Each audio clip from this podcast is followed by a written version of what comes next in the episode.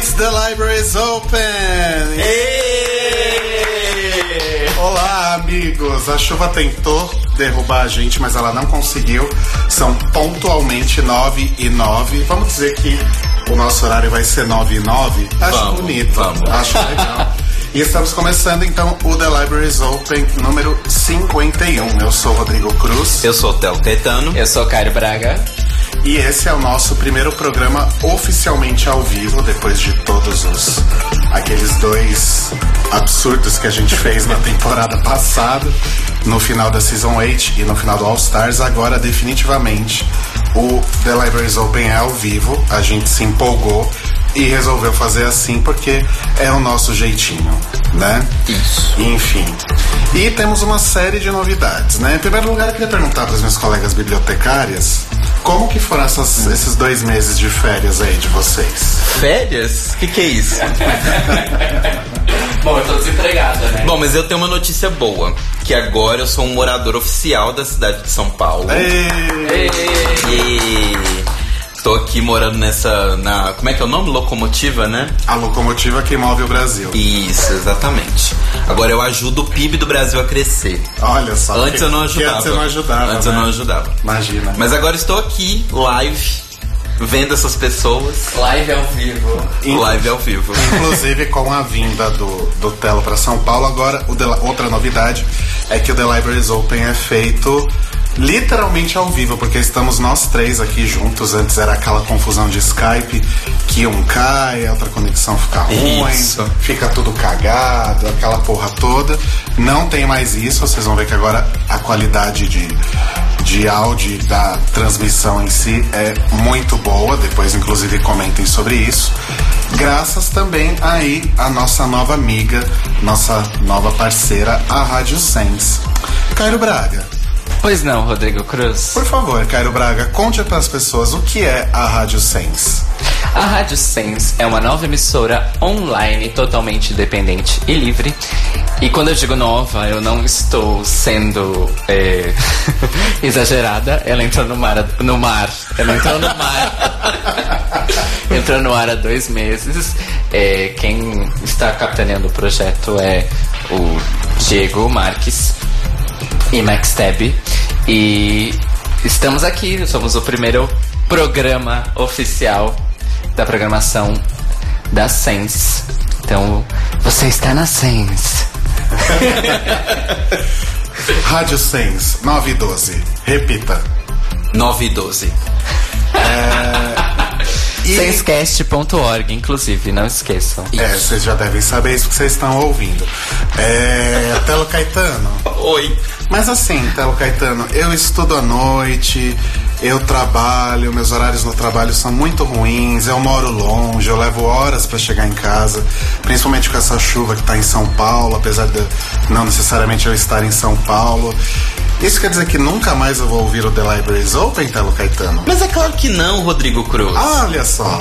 Então, agora vamos mudar um pouquinho o nosso schedule, que é nas segundas-feiras, normalmente, vocês recebiam no feed o podcast. Normal. Geralmente bem cedinho. Agora vai ser as segundas-feiras à noite, sempre às 9 horas da noite, o nosso programa ao vivo. E na terça-feira de manhã já sobe pro feed de todo mundo o episódio. Então vai atrasar só um dia para quem não consegue ouvir a gente ao vivo, mas continua a mesma coisa. Sobe o feed normal, vocês vão ouvir e vai ser melhor porque a gente erra mais ao vivo, né? É, é mais divertido. E também, ah, pelo fato de ser ao vivo, tem a possibilidade de vocês interagirem com a gente no Sense Chat, que é o chatzinho que tá aí no, No site. no site, né? E Isso. todo mundo entrou como anônimo, então não sei quem. troquem os nomes de vocês, por favor. Olha, eu- Saber. Eu deixei as pessoas entrarem como anônimas, porque ninguém quer forçar nada a nada. Na- eu tô forçando nada. sim. Eu quero saber quem que é, quem que tá falando comigo. Enfim, então interajam com a gente aí no, no chat do, do site. E para começar bem aí essa nova temporada, essa nossa nova vida, esse novo modelo de vida, né? A gente vai falar sobre o Meets the Queens do da Season 9 de RuPaul's Drag Race, que saiu aí fresquinho quinta-feira, então todo mundo já deve ter aí as suas opiniões sobre as queens dessa temporada. Então a gente vai falar aí bastante sobre isso, a gente vai também fazer uma breve retrospectiva de tudo que é importante aí no universo drag e no universo LGBT de forma geral. Mas antes disso, para manter a tradição, o Telo vai ler aí os comentários bem rapidinho que a gente recebeu no nosso último episódio do ano passado, publicado no comecinho de dezembro, na ocasião do Dia Internacional da Luta contra a AIDS, que foi o episódio HIV mais vida. Vamos lá.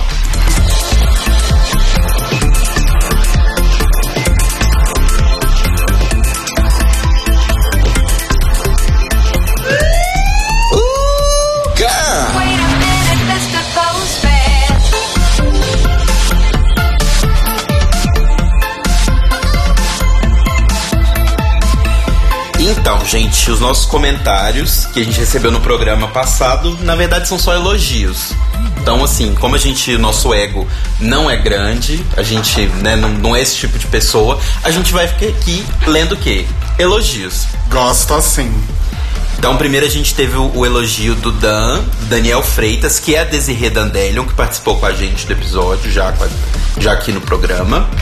E ele falou o seguinte: Gente, parabéns pelo podcast. Tá lindo, tá humano. Chorei várias vezes aqui com os depoimentos, mas também acho importantíssimo que a gente fale sobre mesmo. O Bruno Douro mandou: Lindo episódio, parabéns meninos. E o Ed Borges comentou: Gente, que episódio maravilhoso, muito obrigado por isso. Gente, muito obrigado vocês que ouviram o programa, conversaram com a gente. E também obrigado para as pessoas que mandaram os depoimentos delas, mesmo que não pro programa, mas posteriormente. Então, assim, foi um programa muito legal que a gente gostou muito de fazer, foi muito importante. E tamo aí, mais um ano. Mandem mais elogios. Mandem mais elogios. E conta pra gente quais são os canais do The Libraries Open. Então, os canais continuam os mesmos. Você pode comentar lá no nosso episódio do feed, lá no nosso Mixcloud, que é mixcloud.com barra The Libraries Open Podcast, ou no nosso Facebook, que tem a fanpage, que é facebook.com barra The Libraries Open Podcast, ou no nosso grupo, a Biblioteca, procurem lá e entrem para poder conversar com a gente sempre, postar links interessantes, o pessoal fica fazendo umas piadinhas ali, mas tem que movimentar mais o grupo. Ou você pode mandar um e-mail pra gente, que é no nosso e-mail, thelibrariesopenpodcast.gmail.com Ou ao vivo, claro, aqui no chat, no Sense Chat. Vocês podem participar com a gente. E o endereço dele é sense... sensecast.org. O cara tá, tipo, ditando pra mim, gente. É muito difícil fazer um programa assim, não dá. Olha, só acho que foi a leitura de comentários mais rápida da história. Nem deu tempo do Cairo terminar de comer a esfirra dele. Sim, spoiler, o Caio está comendo. Mas enfim, a, gente tem que seguir porque tem muita coisa pra falar. E tem muita coisa pra relembrar também desses nossos dois meses aí ausentes. Então, vamos lá com Cairo Braga e seu giro de loti- notícias. Giro de Letícia. e ao vivo, adoro. Aproveitei pra tossir. Depois do close de Patrícia é o giro de notícias. Giro de O giro de Letícias com Cairo Braga. Vamos lá.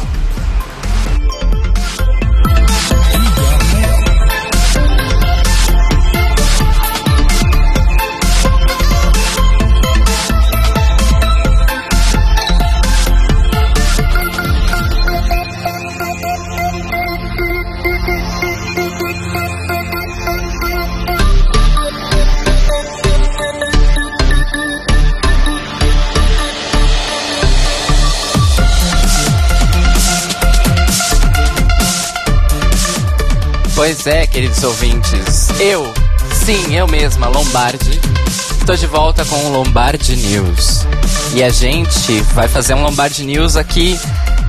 Vamos começar recapitulando os dois meses que a gente teve de férias. Aconteceram várias coisas desde o dia 1 de dezembro de 2016 que a gente achou relevante falar com vocês. A gente vai começar com o obituário. desde, desde o final do ano passado, morreram algumas personalidades, é, como eu posso dizer, muito relevantes para nós. E algumas delas foram a Carrie Fisher e a mãe dela, a Debbie Reynolds. Inclusive, muito triste, porque a Debbie Reynolds morreu de desgosto no dia seguinte que a filha dela morreu. Perdemos o Ferreira Goulart, grande poeta brasileiro, e o George Michael. Que só eu aqui sou fã do George Michael. Ah, não, sim. eu fiquei muito triste também, mas. Eu também, claro. E, inclusive, a morte do George Michael provocou várias eh, reações militantes e tal, e, e antimilitantes, como sempre. Mas teve uma, um- uma notícia do obituário que não foi necessariamente uma morte. Que mês passado foi aniversário de 14 anos de morte do Jorge Lafon, a Vera Verão.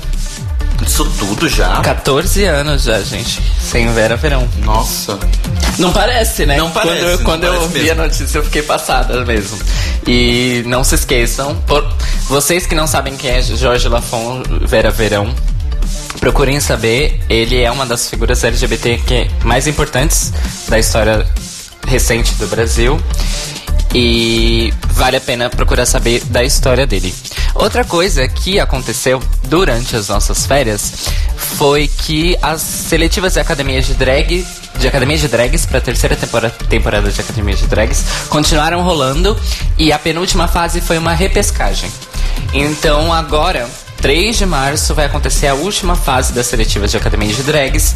Lá no site academiadedrags.com.br vocês já conseguem comprar ingressos antecipados. E a gente vai falar aqui o nome das meninas que vão concorrer às duas vagas em Academia de Drags 3. São elas: Ashley Beauty, Uh, Botox Queen, olha. Cherry Pop, Ah, essa eu conheço. sim, Draga da Quebrada, Essa eu também conheço. Ravinia Makey, Mega Star. Amei uma drag chamada Mega Star. Gente, simplesmente amei. Samantha Dior, Satine Queen, Silk e Eslováquia. Eslováquia que a gente viu no Rainha da Virada.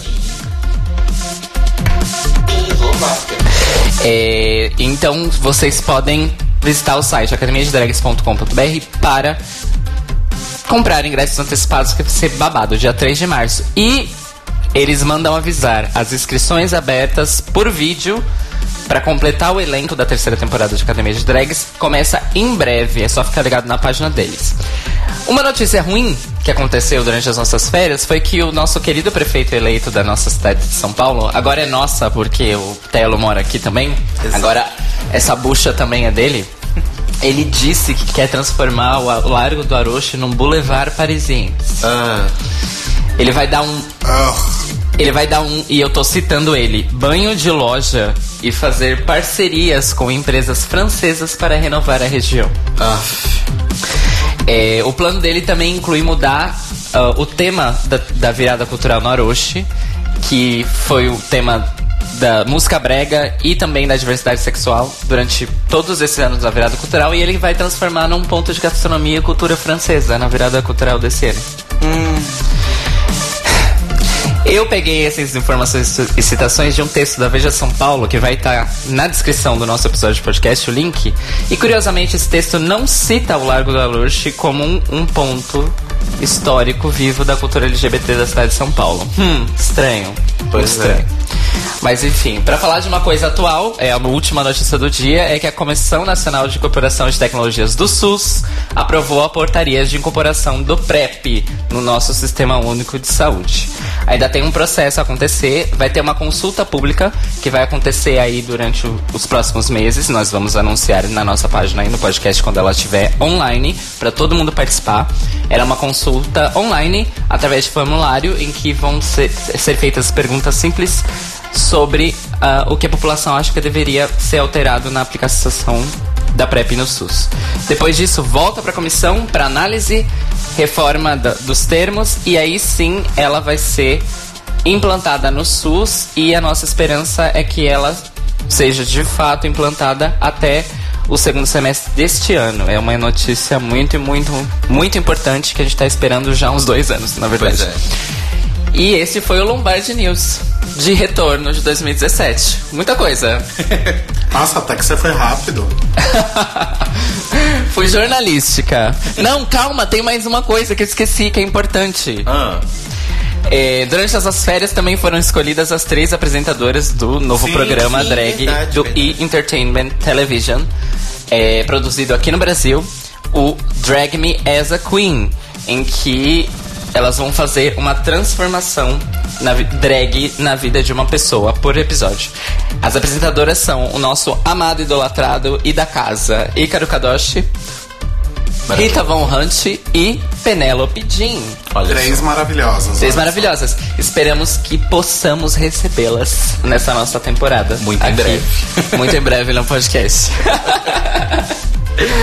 e eh, só uma coisa, nós estamos tendo problema com o servidor do site da Sense. O site da Sense levou um, um baque. É o Alckmin, aposto. Ao vivo, hein, gente? Levou um baque ao vivo. eh, então o Telo vai criar no nosso grupo a biblioteca. Não? Hã? Elas não estão ouvindo a gente. Eu tô Exatamente. falando pro nada. Mas eu tô conectado aqui. Olha só. Sim, mas é o site que caiu. O site caiu, por isso que. Derrubamos o site da Sens. Yeah! É tantos acessos, nossa. É muita gente. É, então é o seguinte, Telo. Oi, Você vai direcionar as pessoas no nosso grupo do nosso grupo. pro TuneIn e elas vão procurar no TuneIn, tunein.com Tune in. .com e você vai direcioná-las na busca. Elas vão procurar por Sense. Ok. Espera que eu vou achar aqui, gente. Rádio Sense. Pode procurar por Rádio Sense no tunein.com.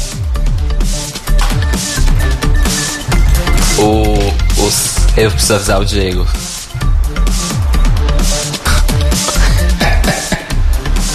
Rádio É, gente. Ao vivo é essa coisa. Ah, tarde. Inclusive, eu tô aqui no, no chat do Facebook com o nosso amigo Vinícius Campos, lá do Rio. Beijo, Vini. Mua. Você não tá ouvindo, mas tudo bem. É, Ele tá, tipo, testando, mas eu acho que a gente tem que seguir, né? Porque a vida segue. É, Rô, só abre o Tunein aí pra ver se a gente tá tocando no Tunein. Estamos tocando. Está rolando no Tunin. Yeah! Ué, deu pra ouvir ali? Deu. Eu não escutei. No meu computador deu. No computador dele? Mas era a gente? Tá online. Era a gente. Olha só. Olha só. Mas... Ó, o Vinícius ouviu o beijo, porque tem o, o delayzinho, né? Sim. Ai, avisa todo mundo. Quero todo Tô mundo lá. avisando, tô avisando. Gente, não vai ter chat ah, no, no site da Sense, uma porque ele tá fora. Isso. E não vai ter no Tunin, porque lá não tem essa opção do Exato. site, Então, do o chat. que, que vai acontecer? O chat vai acontecer ao vivo lá no nosso grupo do Facebook, na biblioteca. Então tem lá o post já bonitinho. Vão pra lá, comentem lá que eu vou lendo aqui. Todo mundo conectando, porque agora a gente vai falar sobre Meet the Queens. Vamos lá. Finalmente, vamos falar sobre Meet the Queens. Mas é isso aí, gente. Ao vivo, tá um caos essa cidade. É assim que acontece. Vamos lá falar de the Queens. Yay!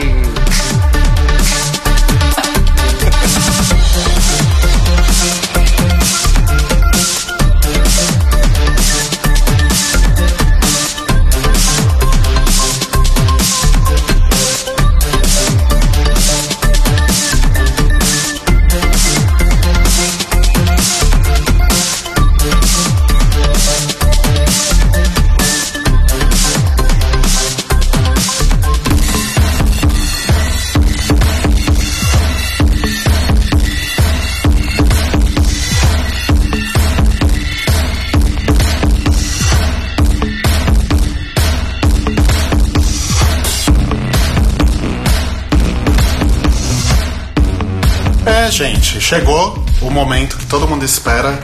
Todo ano, todo começo do ano a gente fica ansioso. E a gente sempre sabe que é fevereiro e março, mas janeiro tá todo mundo já contando os minutos para a nova temporada de RuPaul's Drag Race. E seguindo aí mais ou menos o mesmo procedimento, digamos assim, do ano passado, durante a revelação da oitava temporada. Né? Nós tivemos aí na semana passada alguns teasers é, publicados pelo perfil do programa no, no Instagram Stories. Ano passado a estratégia tinha sido no Snapchat, né? RuPaul sempre antenada com as últimas novidades das redes sociais. E logo aí nas Insta Stories o pessoal já começou a elaborar teorias de que as queens que foram ventiladas lá desde o, da época do All Stars 2 ainda, né? Já tinha gente fazendo especulações sobre a Season 9 e a gente viu realmente as pessoas aí confirmando a presença, por exemplo, de Kimora Black só de olhar a orelha dela num pedacinho Amo. do teaser. Foi apenas maravilhoso. isso. A Sherlock Holmes do fandom. amo, amo. Ai, adoro. E tá aí também uma explicação pra gente ter resolvido fazer a transmissão ao vivo toda segunda-feira. É que provavelmente, assim como All Stars, a nona temporada de Drag Race vai ser exibida às quintas-feiras, né? Porque o Meet the Queens foi liberado em uma quinta-feira, né? Então a primeira Queen que deu as caras aí foi a Valentina, que fez um, um Facebook Live com a Michelle Visage. E logo no mesmo dia, no site da Logo, já estavam disponíveis aí o, o Meet the Queens, né? Com todas as queens. Sobre essa questão do horário, eu até anotei aqui que eu não sei agora, acho que Telo e Cairo podem ter mais informações sobre isso, mas até onde eu sei, quinta-feira à noite é um dos horários mais disputados da TV do horário nobre da TV americana, né? Ainda é. Ainda Muito. até hoje. Tanto que muitas séries de TV mesmo que, que vão estreando e tal, elas começam normalmente quando começa muito foda na quinta. Depois, quando ela não está mais tão foda, ela vai pra terça. E quando já tá, Exatamente. tipo, acabou, segunda. Então, você- Exatamente. dá pra você perceber isso, inclusive, em Big Bang Theory. Big Bang Theory começou na quinta, lá pra quarta, quinta temporada, que já tava morrendo, foi pra terça e hoje já tá na segunda. É, e assim, isso que o Telo falou é muito foda, porque realmente as séries que vão perdendo audiência ao longo dos anos ou das temporadas, realmente, elas são mudadas de dia sem dó nem piedade. Lembrando, sempre é melhor que uma série mude de dia do que que ela seja cancelada. Exato. né? Então tem isso também. E a quinta-feira ainda é super disputada, principalmente na TV aberta americana, tanto que a Shonda Rhimes é a atual dona da quinta-feira à noite nos Estados Unidos. Mas a RuPaul, na verdade assim, a RuPaul e a Logo decidirem fazer isso num canal a cabo é muito corajoso da parte deles. Uhum. Tudo bem que o alcance da TV a cabo nos Estados Unidos é ridículo, Sim. de enorme, mas a Logo ainda é um canal pouco conhecido e quem tá dando nome pro canal é RuPaul Drag Race. Talvez seja por isso que eles estejam tentando isso. Sim. É, não, porque assim, com certeza muitas pessoas souberam da existência da logo e da UOL, que é a produtora, por conta do programa. Exato. Não era nada antes. E elas já existiam. Né? Então, é, é bem interessante isso que o programa fez. E isso quer dizer então que RuPaul está cada vez mais rica, ela é poderosíssima, é isso? Exatamente. em resumo, né? É isso, ela não é casada com o Tom Brady, mas ela está cada vez mais rica e poderosíssima. Enfim. Lembrando aí que são 9h32 da noite. Eu sempre quis fazer isso, gente. Agora eu posso, louca. O bom é que a gente não precisa mais pensar, hum, quando vai ao ar o episódio pra falar alguma coisa. Não, é, Tal é. coisa. Hoje. Hoje é segunda-feira, 6 de fevereiro, 9h32 da noite, gente. Olha só. Você tá ouvindo a gente aí no Tunin, porque o site da Sense caiu de tantos acessos. Obrigado a todos. Mas enfim. Vamos falar então sobre o Meet the Queens. Vamos. É, primeiro eu queria falar, queria pedir a opinião de vocês em relação a. Vamos dizer assim, ao mote do que parece que vai ser a temporada, né? Então a gente tem toda essa coisa aí da exaltação do orgulho gay, então tem aquelas explosões de cores e todas as queens utilizando cores que são extremamente características e demarcadíssimas ali, né? Apesar de algumas usarem variações de tons, uma tá de azul, a outra tá de rosa, a outra tá de roxo, a outra tá de vermelho. Tudo isso, né, junto eh, e contrastando com o fundo preto, colabora aí para essa coisa da representação da bandeira do orgulho gay. E como diz a RuPaul. no- LGBT. Desculpa, nossa, agora eu preciso me concentrar mais pra não dar essas gafas. Exato. Né? Porque antes eu só ia lá na edição e blup, agora, agora não tem edição. É a bandeira LGBT. Uh, e a própria RuPaul diz no, no teaser, né, no, no, no, teaser principal, onde mostram todas as queens de fato. Seria um mini trailer? Não, né? É um teaser mesmo. É um teaser, é um teaser. Mesmo, né?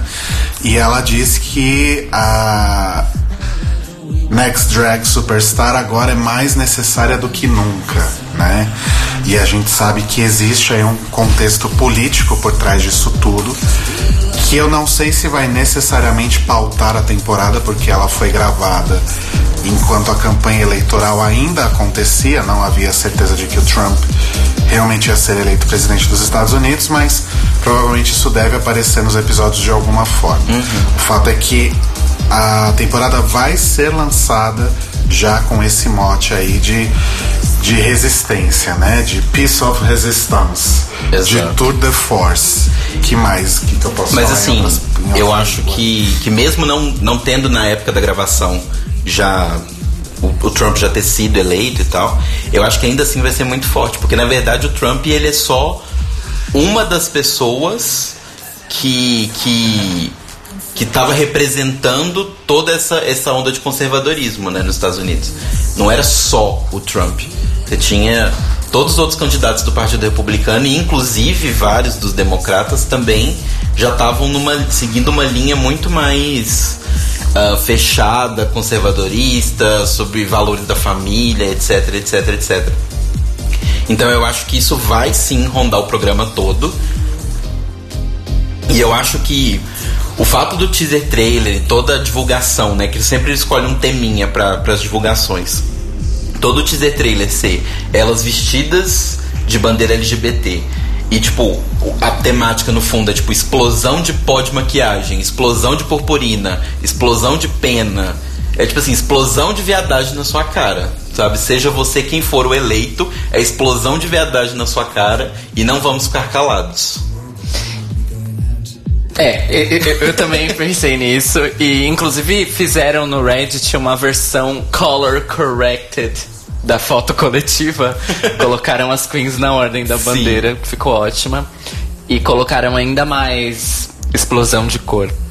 É, mas eu, eu acho que. O, o, eu acho que o ponto da temporada que realmente vai ser assim, in your face, na, tipo, na cara mesmo, o lance político, vai ser no Reunited. Uhum. Porque aí sim a gente vai estar tá vendo agora e.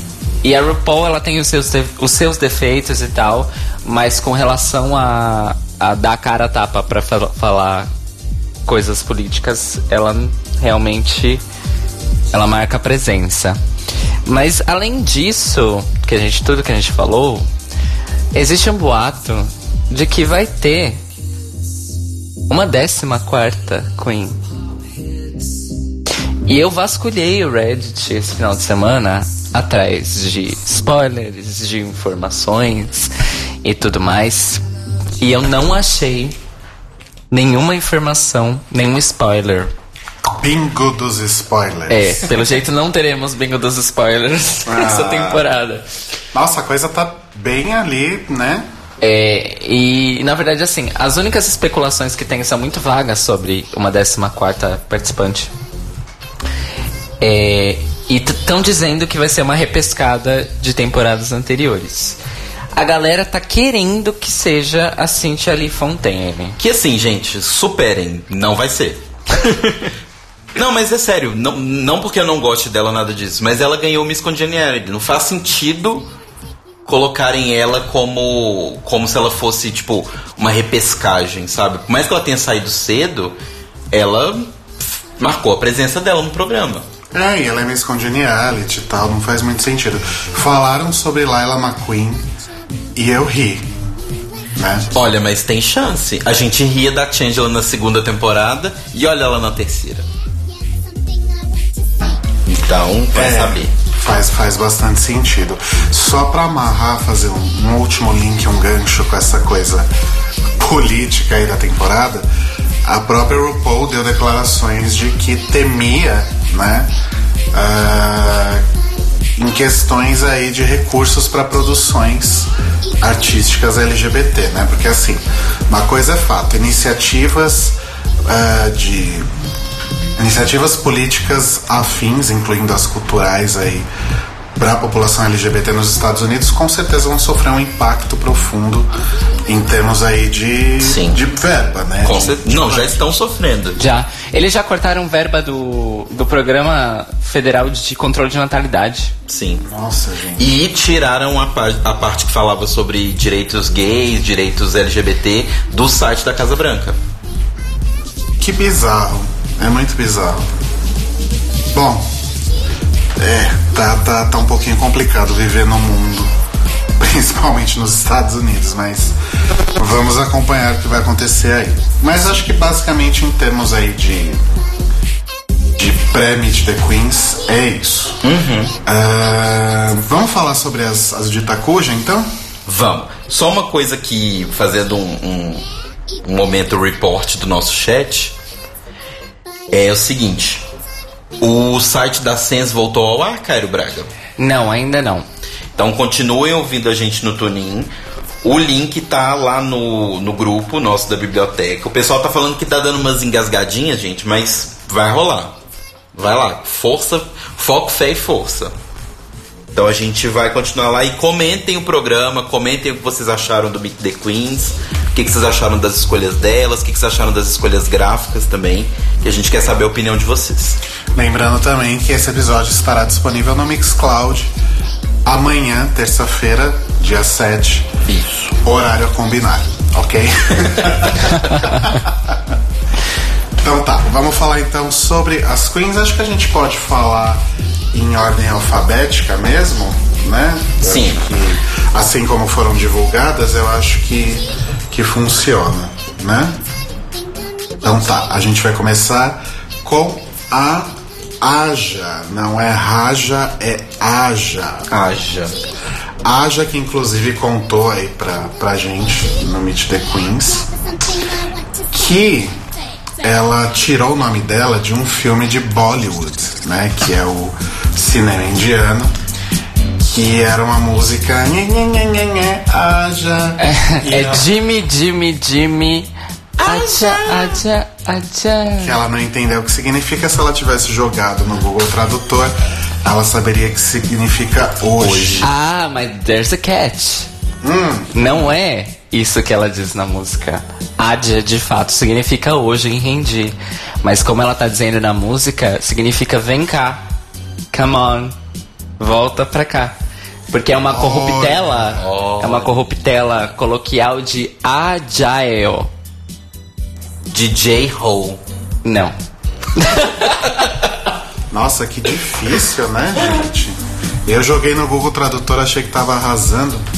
Mas enfim, é, um detalhe curioso aí sobre o nome dela. Inclusive eu posso colocar a música de fundo. Se vocês quiserem. Porque, Ué. Óbvio que eu tenho. Põe aí, Caio Põe aí. Braga. E sobe o som, Caio Braga. Sobe o som. sobe. Sobe o som, DJ. Sempre quis falar isso também.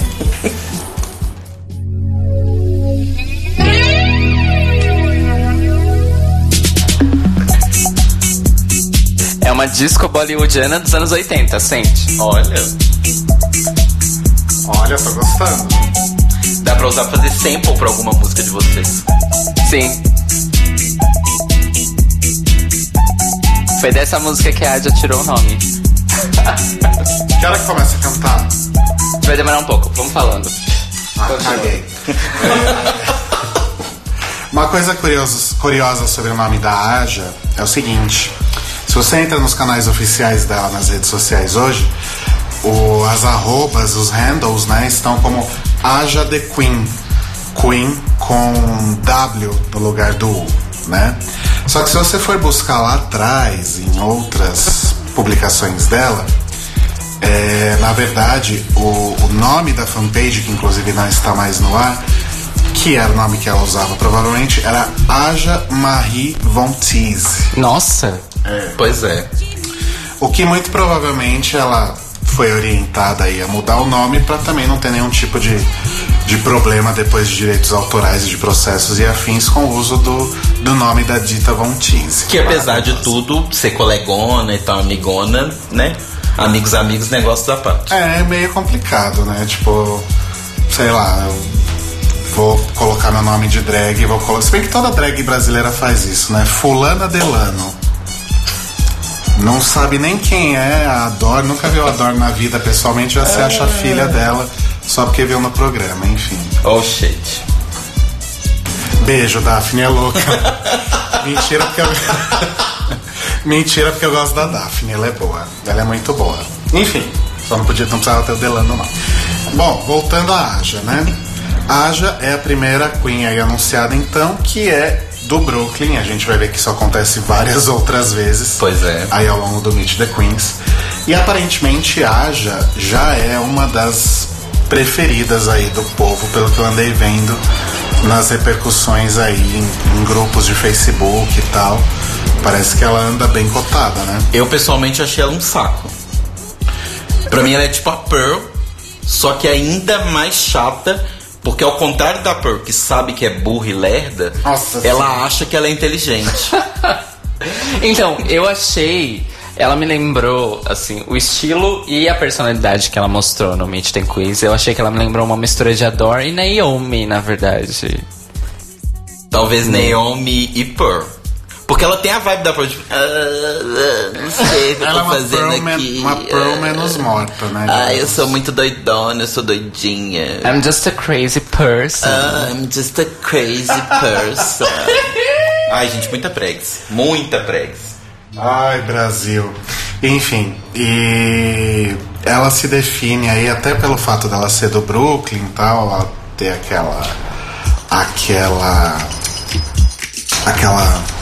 Aquela o quê? Que eu me perdi. Aquela coisa das queens do Brooklyn de Nova York e tal. Que é aquele estilo mais hatchet, segundo ela, apesar dela não. ne- No Meet the Queens ela não estar usando um visual que que remeta a isso, né?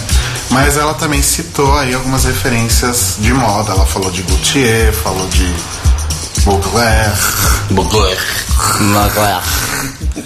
Então, talvez seja uma Queen que vai apresentar coisas interessantes na, na runway. O que, que vocês acham? Sim. E assim, é legal também, só uma coisa voltando do nome dela, que agora ter um nome só tá na moda, né? Tipo, a Alaska, por exemplo, basicamente abandonou os dois sobrenomes dela. A Raja também não usa sobrenome. A Raven não tem sobrenome. Tá na moda ter um nome só. Tipo a Madonna, sabe? Igual Aquela menina. você, Telo. Telo. Não precisa de sobrenome. Pra quê? Não precisa do Caetano. Pra quê? né? Cairo Braga já não tem essa coisa. Ele Porque se... Cairo Braga vem junto. Cairo Braga é tudo junto, gente. É uma colado. palavra só. Cairo Braga. Exato, obrigada. É uma palavra só, é tudo colado uma na outra. Enfim, essa é a Aja. A gente queria. O Cairo não falou o que que ele achou da Aja. É, então, eu tô aqui, né, fazendo controle de danos, mas. Era basicamente isso que eu tinha dito. O resto, na verdade, a gente fez a mes- as mesmas observações. A minha única coisa é que realmente achei ela adora mais Naomi, assim. Mas, e não, e aí tem outra coisa também. Ela é novinha, Sim. né? Então, eu também achei que ela tem uma, uma toda uma estética de Tumblr, assim. Ela tem 22 anos, né? É. E, e eu vi algumas performances dela e em todas as performances, eu vi três hoje, performances dela. Uma delas ela dublou aquela aquela peça de, de ópera que tem no, no Quinto Elemento. Sim. É, é engraçado, foi boa realmente. Mas as duas outras que eu vi que era dublando música mesmo, aquela de Ironic da Alanis e, e uma outra que eu esqueci qual é a música, ela não. é, Nenhuma dessas duas ela sabia a letra toda. Sim, mas É. isso eu achei divertido, sabia? No Não, caso- eu, eu, eu caso Eu achei. da acho antiprofissional. Não, eu achei que ela soube usar, porque de uma certa forma ela fez isso caber no personagem. Mas tem aí as suas Ah, não. reservas. No programa isso vai ser um grande problema. Inclusive, beijo pro Bruno Silva que postou o vídeo da performance dela de Ironic lá no, no A Biblioteca. Sim. Mas eu acho isso problemático até profissionalmente, assim, sabe? É porque no design a gente tem uma brincadeira que a gente Ai, falava lá na faculdade, que é o seguinte: você faz uma coisa toda cagada. O negócio não tá bem feito, tá todo destruído, cheio de rebarba. Aí você fala que ele é rústico. Que é uma forma bonita de dizer mal acabado. Pra mim, essa coisa tipo, ah, coube no personagem, ela não saber a letra, nem a coreografia, nem se portar no palco. Então, né? Ai, não sei. Eu acho que pro programa de fato vai ser um, um problema mesmo. O Matheus Guimarães fez um comentário aí sobre a música do, do nome da Aja. Sim, o Matheus falou que a música lembra Golimar, que é o thriller da, da Índia, né? E outros memes do início da internet. Como o Rivaldo sai desse lago. eu acho que ele não é Amo, eu- indiano, mas o Tunak Tunak. Tunak Tak não é indiano, é Não é paquistanês. indiano, é paquistanês. É. E... Nossa, se eu falasse isso alto, eu ia morrer, né? Não, se você falasse sulá, você ia morrer. Vai que tem algum indiano ou paquistanês ouvindo. Bom, é... Gente, eu não moro no Cambuci, tá? Gente, foi só uma confusão, não Rivaldo é... sai desse lago é maravilhoso. Apenas. Tá, vamos seguindo em frente então, porque tem muita Queen pra falar. A próxima é Alexis Michel. Não, Alexis Michele. É Michele? Não é Michel, mas eu gosto de chamar de Michele. Que já é a preferida de Telo Caetano. Não. Não, não. Não, não, não. Não é minha preferida. Inclusive, eu acho que ela vai ser a Chanel dessa temporada. Tá bem Ai, na vibe será? Chanel. Tá na vibe Chanel pra caramba. Do tipo, ah, eu sou muito boa, né? Tipo, não tem desafio aqui, eu sou ótima. Mas, tenha dito isso, eu achei o look dela maravilhoso. Eu achei um dos mais bonitos da, do, do Meet the Queens. Tanto a escolha da cor, do amarelo, aquele amarelo meio canário, meio esverdeado. E a, aplicação de, de iridescência que ela colocou, sabe? Naqueles celofanes assim em cima. Ficou muito bonito, a sobrancelha tava muito bonita, a make toda tava muito bonita, o cabelo tava muito legal. E ela realmente, como ela falou, gosta de fazer carão porque ela realmente tem um rosto muito bonito. Muito bonita, muito bem vestida. Mas assim, não é minha preferida, de longe não é. E também ela é de Nova York, né? Também é outra que é de Nova York. Também de Nova York, olha só. E uma. Isso Eu tenho uma coisa pra falar dela que é importante. Tá, fala. Eu vi um vídeo dela num. Desculpa. Quero num, bater o dedo no, no meu nariz. é, num especial que teve no So You Think You Can Drag, You Can Do The Rag, que é um concurso que tem lá em Los Angeles. Tipo Showgirls, só que é um concurso mesmo. E ela apresentou um número completo de A Bela e a Fera. Olha. E em que ela começa como fera e ela dá um giro com o vesti- A montação dela de fera era tipo. Abre um zíper, como se fosse assim, começa a girar e ela se transforma na Bela e tudo que tava em cima dela como fera vai pra baixo do vestido. Meu Deus! E aí ela começa a dublar I'm gorgeous e tal. E, e tem uma coisa da Alexis que ela falou que ela é conhecida pelo seu live vocals. Então É. eu acho que ela canta. Eu ainda não procurei vídeos dela cantando ao vivo. Isso, quero ver. Quero Sim. ver. Mas assim, eu achei que ela é boa. Eu só acho que ela chegou numa vibe Chanel do tipo, eu sou muito boa pra isso aqui.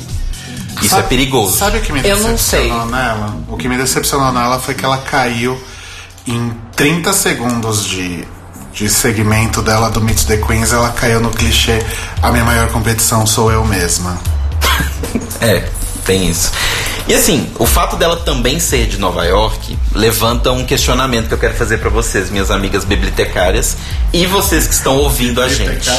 Posso só fazer uma interrupção antes de você. Você sempre pode fazer uma interrupção. É. Atenção, 9h52 da noite. Cairo Braga vai fazer uma interrupção. Vamos lá. O lance é, nós, eu tava aqui com o Diego conversando enquanto vocês falavam. Que o Diego negócio é da aqui Sens, gente, O Diego é vocês o, lembrarem. o diretor da Sens. E a gente fez uma reconexão no servidor dele sem interromper e deve estar melhor agora, tanto no TuneIn quanto nos outros canais. Um outro canal que vocês podem usar também é o Radio.garden, que ele é um Google Earth de rádios online tá bom? É, inclusive é um puta de um site maravilhoso. E aí vai lá na busca e procura Sens. É, pelo mapa, mas a gente pode dar o endereço direto também da Sense no Radio Garden. Anota a latitude e a longitude aí, gente. Posso agora fazer Agora meu ir, questionamento? Então, eu queria entender. Só um momento, o Cairo Braga vai colocar o endereço lá no post do grupo A Biblioteca onde estamos discutindo o episódio. Desculpa, Exatamente. Posso? Isso. Pode. Alguém vai me interromper? Não. Tá. Então, meu questionamento é: existe alguma rixa entre RuPaul herself ou a produção do programa ou a UOL ou a Logo com as queens de São Francisco e a cidade de São Francisco como um todo? Hum. Porque assim, são nove temporadas. Certo. certo? Tivemos uma única Queen de São Francisco. Será que as Queens de São Francisco não têm o interesse de se inscrever? Ou será que elas não são do estilo que o programa aceita? Detalhe que a única Queen de São Francisco até hoje a participar do programa foi a Rony Mahogany. Exato. Não. Mas isso mas fez ela descolar. Ela foi a única? Foi a única. Ah! E isso fez ela descolar uma participação em. Como é que é o nome daquela série ruim? Looking. Porque Eu ela acho- é eu de acho São que Não Francisco. necessariamente. Ah, Não, tem milhões de, de, de drag queens em São Francisco. Por que, que escolheram a Rony Marron? Detalhe, em Looking, a Honey Mahogany canta. E ela canta bem, Sim. né? Se ela tivesse chegado no episódio do Can I Get a Name Man, Can I Get a Name Man? Difícil falar isso. Can I get a gay man? Ela talvez tivesse ido mais à frente, mas ela não soube dublar Oops, I Did It Again, né? É, coitada. Mas assim, fica esse questionamento de por quê. Vocês têm alguma ideia, alguma sugestão? Vocês que estão aí no grupo sabem alguma coisa? Olha, eu não tenho. Eu nunca pensei, na verdade, nisso. Nunca pensei na vida. É, eu nunca tinha parado pra pensar nisso, sinceramente. Mas agora que você falou, me parece muito grave. Porque São Francisco. Pois é, isso que eu tô falando é tipo, é um dos pilares do drag nos Estados Unidos, pelo que eu entendo enquanto apenas espectador. É um dos pilares de cultura gay, LGBT, trans, lésbica, tudo dos Estados Unidos está lá. E assim, a gente teve muito, sei lá, numa comparação, sei lá, pensa o Texas, que não é um estado conhecido por ser muito aberto, a não ser algumas cidades, tipo Austin, por exemplo. O Texas, o tanto de Queen do Texas que já entrou, sabe? Verdade. É, é- é meio díspare, assim, é estranho. A gente já teve de Las Vegas, foi o mais perto, mas. Gente, eu acho que de repente é porque de fato as queens de, de São Francisco não se inscrevem, Não tão afim, né? né? É, pode ser. Ai, hoje não, Márcio. É assim. Hoje não, Faro. Faro, desculpa. Não sei, talvez seja isso. Mas enfim, é questão interessante de ser levantada, até porque essa temporada especificamente, no- na temporada passada, a gente tinha três queens de Nova York. A gente tinha Bob, Acid e Thord, certo? E Cairo Braga. Se não me engano, eu tô contando aqui, mas nessa temporada são quatro, eu acho. Quatro. Né? Duas de Nova York em si e duas do Brooklyn. Coisa, né? Que loucura. Talvez a cena esteja fervendo mais lá, agora, nesse momento. Ou talvez é aquela coisa que, que ele sempre tem um, meio que uma temática da temporada. Tipo a temporada da Adore, por exemplo, eram drags que sabiam fazer coisas ao vivo ou coisas mais assim. Então tinha muita apresentadora, tinha muita cantora ao vivo, né? Tinha duas que eram profissionalmente isso, mas tinham outras que também sabiam cantar. Então pode ser que o- a temática que eles estão querendo, o caminho que eles estão querendo para essa temporada, guie mais pro estilo que tá na moda em Nova York. Pode ser. Faz um certo sentido. Bom, vamos seguindo em frente. Vamos seguindo. Vamos seguindo pra minha primeira favoli favorita. Por que, que eu tô cebolinha? Também hoje, cebolinha, velho. gente? Ai, Que coisa. Charlie Heights, maravilhosa. Talvez eu tenha me identificado com ela por causa da idade. Talvez. Né? Mas assim, uma coisa eu tenho pra dizer de abertura pra ela. Deus abençoe o iluminador, né? Ilu- Iluminador e o Botox. Botox, né? Porque assim, 53, não diria. 52. Hoje Charlie- ela já tá com 53. Não sei, o aniversário dela, como é que eu vou saber? É. Charlie Heights, que aparentemente é londrina e mora em Boston. Não, não, é o contrário. Ela nasceu em Boston. E mora E em- por que o sotaque? Porque ela foi pra Londres pequena. Ah. Por isso que ela fala que ela é bi-coastal, porque ela tem família em Boston, mas ela tem família em Londres também. Ai, olha só, obrigado, Cairo Braga. E Charlie é, então, agora a competidora mais velha de Drag Race. Ultrapassou aí a Tempest do Ju, que era a mais velha até então. Com 49? 47, se eu não me engano. E é uma mistura de Chad Michaels com Violet Chachki, né? Não? Mas você achou? Violet Chachki? Eu acho. A Violet Chachki, quando ficar velha, vai ser igualzinha a Charlie Heights. Ela não vai chegar lá, não. Será que não? Acho que não. Que horror, gente. De tanto apertar a cintura, né? Mas assim, o, o, eu gostei muito da Charlie, eu achei ela muito engraçada. Eu acho que ela tem referências ótimas e ela tem é, aquela coisa insana de falar coisas absurdas do tipo. É, o meu nome de drag é o nome que tá no meu passaporte. Tão criativa, aquela coisa meio irônica consigo mesma. É um humor britânico que ela tem, né? Total. É, só que acho que ela exagera um pouco só nessa coisa do da, de, de se depreciar por causa da idade, né? Tipo, ah, eu me inscrevi para essa temporada porque eu sou tão velha que talvez no próximo ano eu não esteja viva para participar. Eu sou tão velha que o sonido do Big Bang ainda tá aqui na minha orelha. E provavelmente deve ser tipo de piada que ela faz em show, né? Quando Sim. ela se apresenta, ela deve usar essas piadas aí da idade. Então eu espero que na verdade ela mostre outras coisas além dessa coisa que, se você exagera muito, entra no campo da autodepreciação e autodepreciação é muito chato, né? Eu tenho uma coisa pra falar sobre ela. É. Pra começo de conversa, dessa temporada. Inclusive, desculpa, não é nem dessa temporada. Ela é a Queen mais famosa pré-temporada da história de Drag Race. O que é muito curioso, porque é, eu ia falar isso no final, mas eu posso falar agora e repetir no final, se for o caso. Mas Charlie Heights era a única de todas as que foram confirmadas que não estava na, nas especulações. Tinham 12 queens, eram todas as outras 12. Charlie não estava entre as especulações em nenhum momento. E isso se explica porque, basicamente, desde, sei lá, terceira ou quarta temporada de Drag Race, os fãs da Charlie Hides especulam que ela se inscreveu e que ela vai entrar. Só que ela é muito esperta. Ela nunca disse que se inscreveu. Nunca. Nos últimos anos ela disse que tinha se inscrito.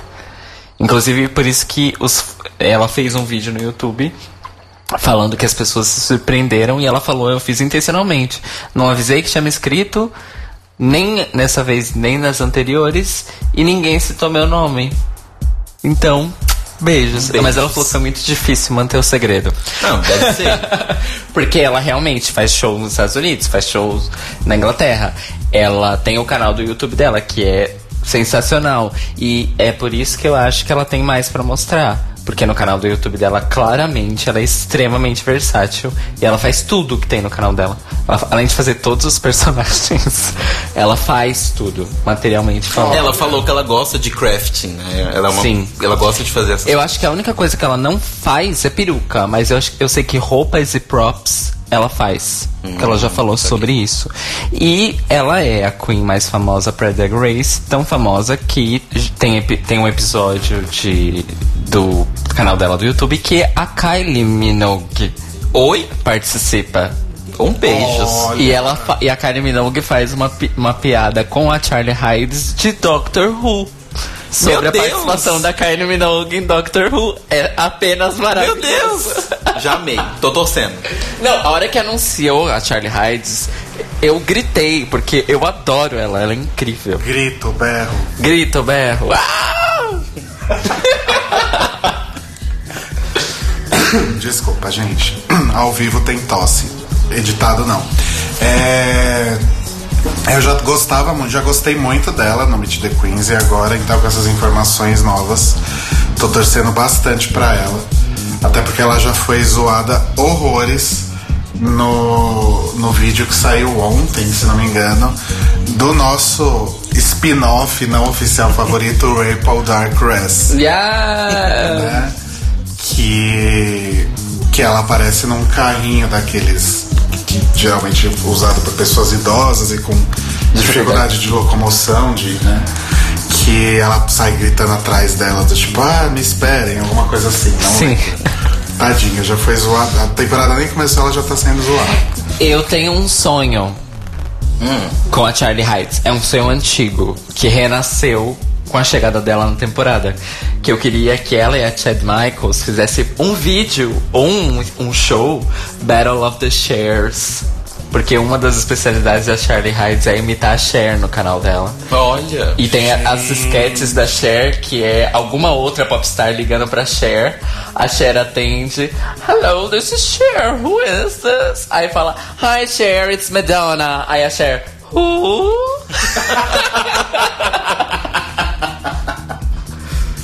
Gente, que maravilhosa. Bom, já tô torcendo pra ela, então. É, ela, ela, ela é minha, minha torcida. Ela tá no meu top 3 já. E ela é cheia das referências. Ela falou que o look dela foi inspirado, entre outras coisas, em Julie Neumann, que é a, a mulher gato da série clássica do Batman dos anos 60, maravilhosa. Uma das minhas. Aliás, a minha mulher gato preferida, se é que eu tenho uma mulher gato preferida. E, uma das minhas atrizes preferidas também. Se é que eu tenho uma atriz preferida. Vamos seguindo em frente então para para um mistério agora. Só uma coisa. É. O pessoal no grupo tá muito quietinho. Claro, eles nem devem estar ouvindo. O site da Sense parece que voltou pro ar. Olha, o site da Sense voltou. pro ar, gente. Vamos lá. Vamos lá, vamos Avisa, ver. avisa o povo aí. Vou avisar o povo. Enquanto isso, eu vou falar do, do mistério aqui. Tá. Que é a Eureka, que supostamente é Eureka O'Hara, né? Ela foi divulgada dessa forma durante um. é, Durante esse, esse período pré-season, sempre que iam especular sobre a presença dela, era Eureka O'Hara. Mas no vídeo ela se apresenta simplesmente como Eureka. O lettering do vídeo, quando aparece o nome dela, aparece só Eureka. E no, na coluna ao lado direito, com a playlist dos vídeos do Meet the Queens, o nome dela está como Eureka O'Hara, provavelmente porque o estagiário comeu bola, né? Como disse Telo Caetano ontem. É, será? Vocês acham que ela dropou aí o sobrenome por causa de toda a repercussão negativa com Fifi O'Hara durante o All Stars 2 ou eu tô viajando? Acho possível, mas diz que elas não têm nenhum parentesco. É simplesmente um nome comum de drags nos Estados Eu- Unidos. É eu- aquelas famílias de drag muito antigas que já foi dividindo tanto, então elas são tipo prima de sétimo grau. Uma família que começou inclusive com Scarlett O'Hara. Eu ia falar isso. eu ia falar exatamente isso. E na verdade corrobora com o que o Telo falou. Scarlett O'Hara é um. Ela é um personagem ou é atriz? Eu nunca lembro. É a personagem. A persona, é uma personagem muito famosa, muito icônica. E ela teve uma influência muito grande num- numa onda de drag queens dos anos 50 e 60. E o nome acabou passando, Pegando, né? é. Enfim, o que, que vocês acharam dela? Eu gostei muito, eu achei ela simpática. E eu gostei da proposta dela de não se prender ao estereótipo do que uma drag gorda sabe fazer. Assim, não é nenhuma novidade. Já tivemos drags gordas que faziam várias coisas. Por exemplo, a Mystique. O Rodrigo até brincou comigo que ela só abre split, mas ela dança e tem vídeos dela dançando e tal. Então, assim, já tivemos drags gordas que fazem outras coisas. Não só engraçadas, não só pageant, não só. Né, sei lá, o que você quiser colocar. Por exemplo, a própria Delta Work, que é uma das, da- das Big Girls que foi mais adiante e que tem um fandom maior, ela é conhecida pelos números de burlesco. Que ela faz, tipo, striptease e tal, essas coisas. Então, eu, apesar de não ser uma novidade, eu gosto muito da proposta dela de: olha, não vai ser o basicão do que vocês esperam de uma drag gorda. Eu vou usar roupas que vocês esperam que eu não use, eu vou fazer meu cabelo de jeito que vocês esperam que eu não faça, e eu vou quebrar a porra toda. Então, eu achei ela bem, a proposta bem legal. E eu achei que o rosto dela não é só pelo fato dela ser gorda porque podem dizer isso. Mas o rosto dela é muito parecido com o da menina do Gossip, da Beth Dito.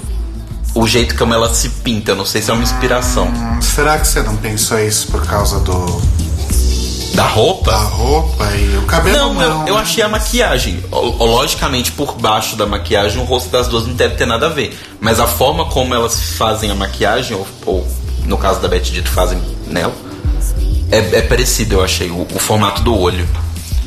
Ah, faz sentido. Se ela for tão punk quanto a Beth Dito já foi. É, então, sobre. Desculpa, gente. É, é, Eureka, eu gostei de tudo e tal. É, vamos lembrar, ela é a única drag gorda dessa temporada.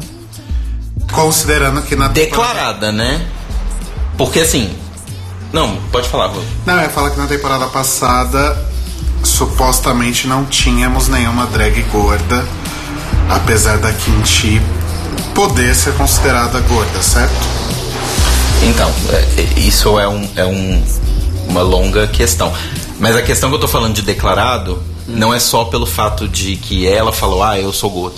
Mas é a questão de que em algumas temporadas, como por exemplo a sétima temporada, você tinha um shape bem específico de corpo que eles estavam procurando. E algumas que saltavam dessa forminha. Certo. Nessa temporada eu achei que o gradiente de corpos, de corpos tá maior. Sabe? O gradiente tá maior. Então você tem. é, Você tem, você tem drags mais gordas, você tem drags mais magras, você tem toda a variação. Sim. Podem continuar o programa, gente. Rolou uma pequena Para de olhar o macho na internet e olha, o- participa do A podcast. gente não tava fazendo isso. Então, eu concordo isso com o que você tá falando, Apesar de mas. não ter prestado atenção. É, não, eu prestei atenção, that's the point. E, mas assim, eu, eu anotei isso nas minhas, nas minhas anotações, porque eu acho que essa temporada tá tokenizada do seguinte sentido: tem uma drag gorda e uma drag latina. Sim. É, só tem uma drag latina. Uma drag latina.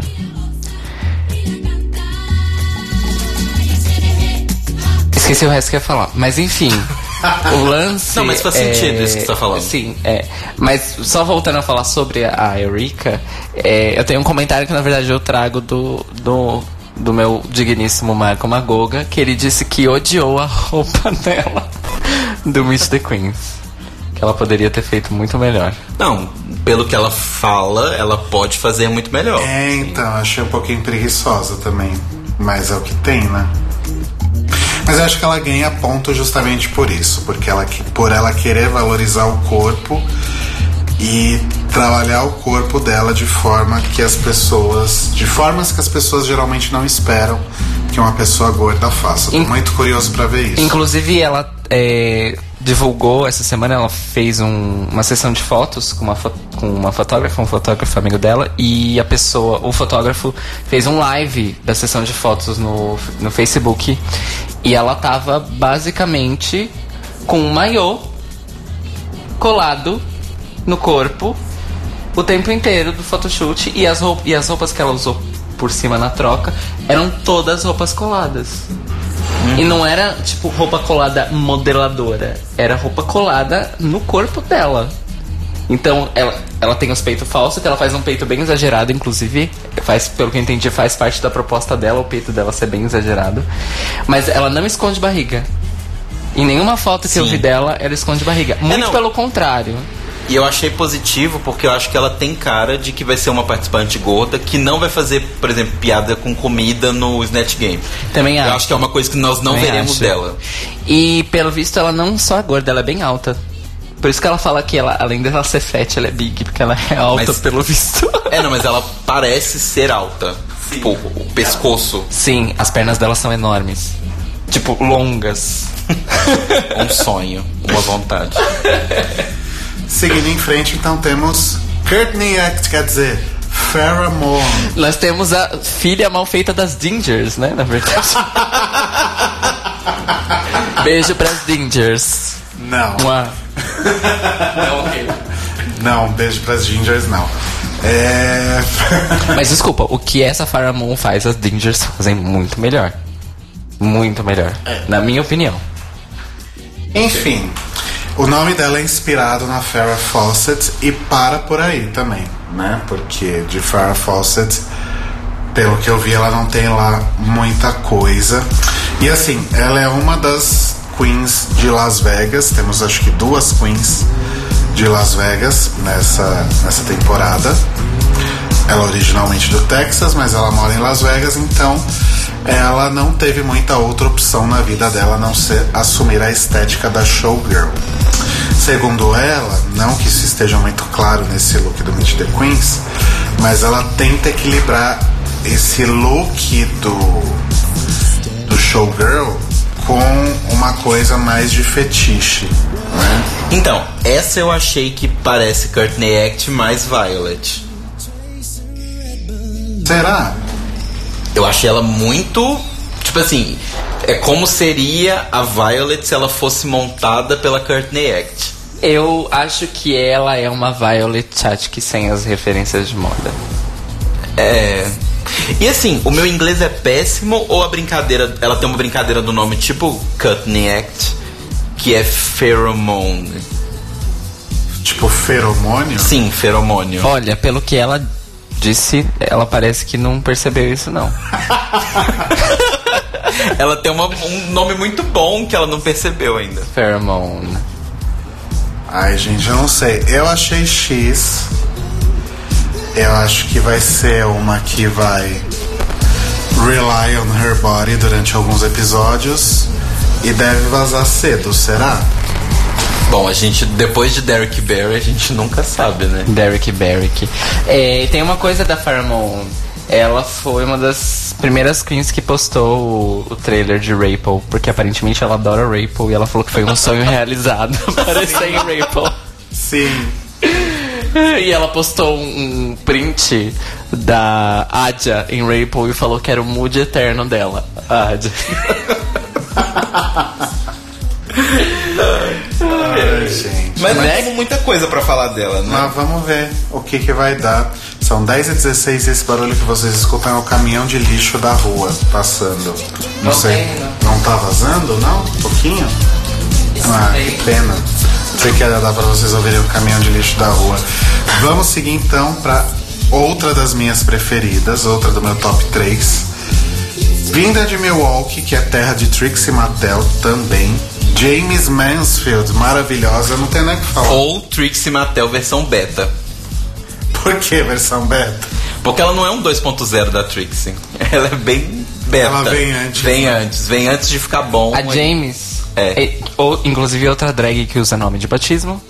Sim. Sim. É, eu não gostei dela. Nome de batismo, na verdade, E assim- não, né? Porque ela faz a.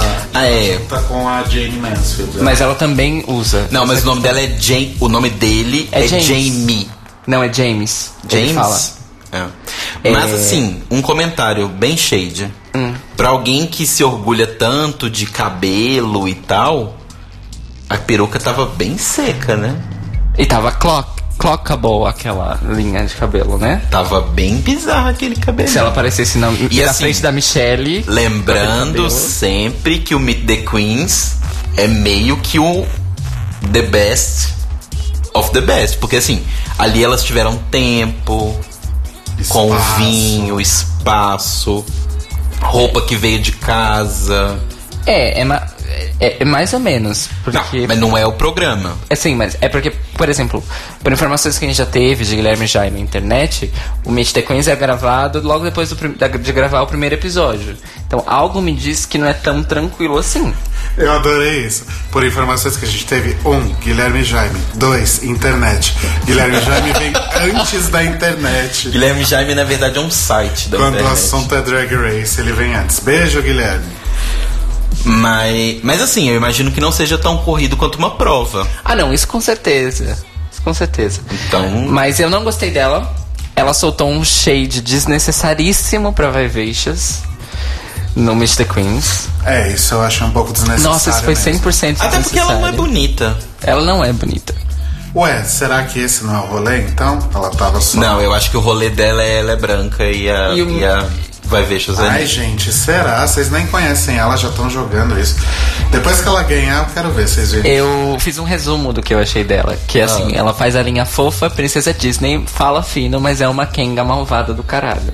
Esse é o meu resumo dela. A voz dela me irrita um pouco, eu tenho que ser Um pouco? nesse, nesse E assim, a gente já teve várias drags em Drag Race que tem é, personagens muito diferentes, muito mais muito construídos de drag. E a gente também sabe que não são todas essas que passaram nessa proposta que sustentam bem um personagem. Sim. Entre as que sustentam estão Dela, Ben Della Creme, inclusive Ben Della Creme pra mim é a que sustenta melhor de todas que passaram Uhum. no Drag Race. Isso Tammy até- Brown. Isso, isso até foi um problema pra ela, né? Sim, Temi Brown, porque segundo ela própria, Temi é ela. Então, Aham. é, a Caixa Davis eu também. Porque a Caixa Davis falando, tipo, desmontada é uma coisa e a Caixa Davis é outra completamente diferente. E até mesmo a Jinx. E eu acho que James Mayfield não vai estar nesse time. Ah, eu não sei. Eu achei interessante, eu gostei. E óbvio que, né, é uma, é uma opinião muito superficial, que pode mudar até antes da temporada começar, né? Mas depois a gente vai falar sobre preferidas, mas eu já aponto aí a, a James como uma das minhas preferidas. E ela foi a que deu a melhor resposta pro Season 9 is Gonna Be, que é Season 9 is Gonna Be Mine. A resposta foi Eu boa. achei que ela arrasou. Ela apenas arrasou. E assim como a Charlie, ela é outra que tem canal de YouTube, né? Pode ser uma temática explorada nessa temporada. Gente, todo mundo tem canal de YouTube. Não, mas. Até a Kéfera tem canal de, de YouTube. Fazer que- Drag Race? Don't start your engine. Mas eu digo que explora isso, sabe? Comercialmente e tal, e torna meio que o carro-chefe.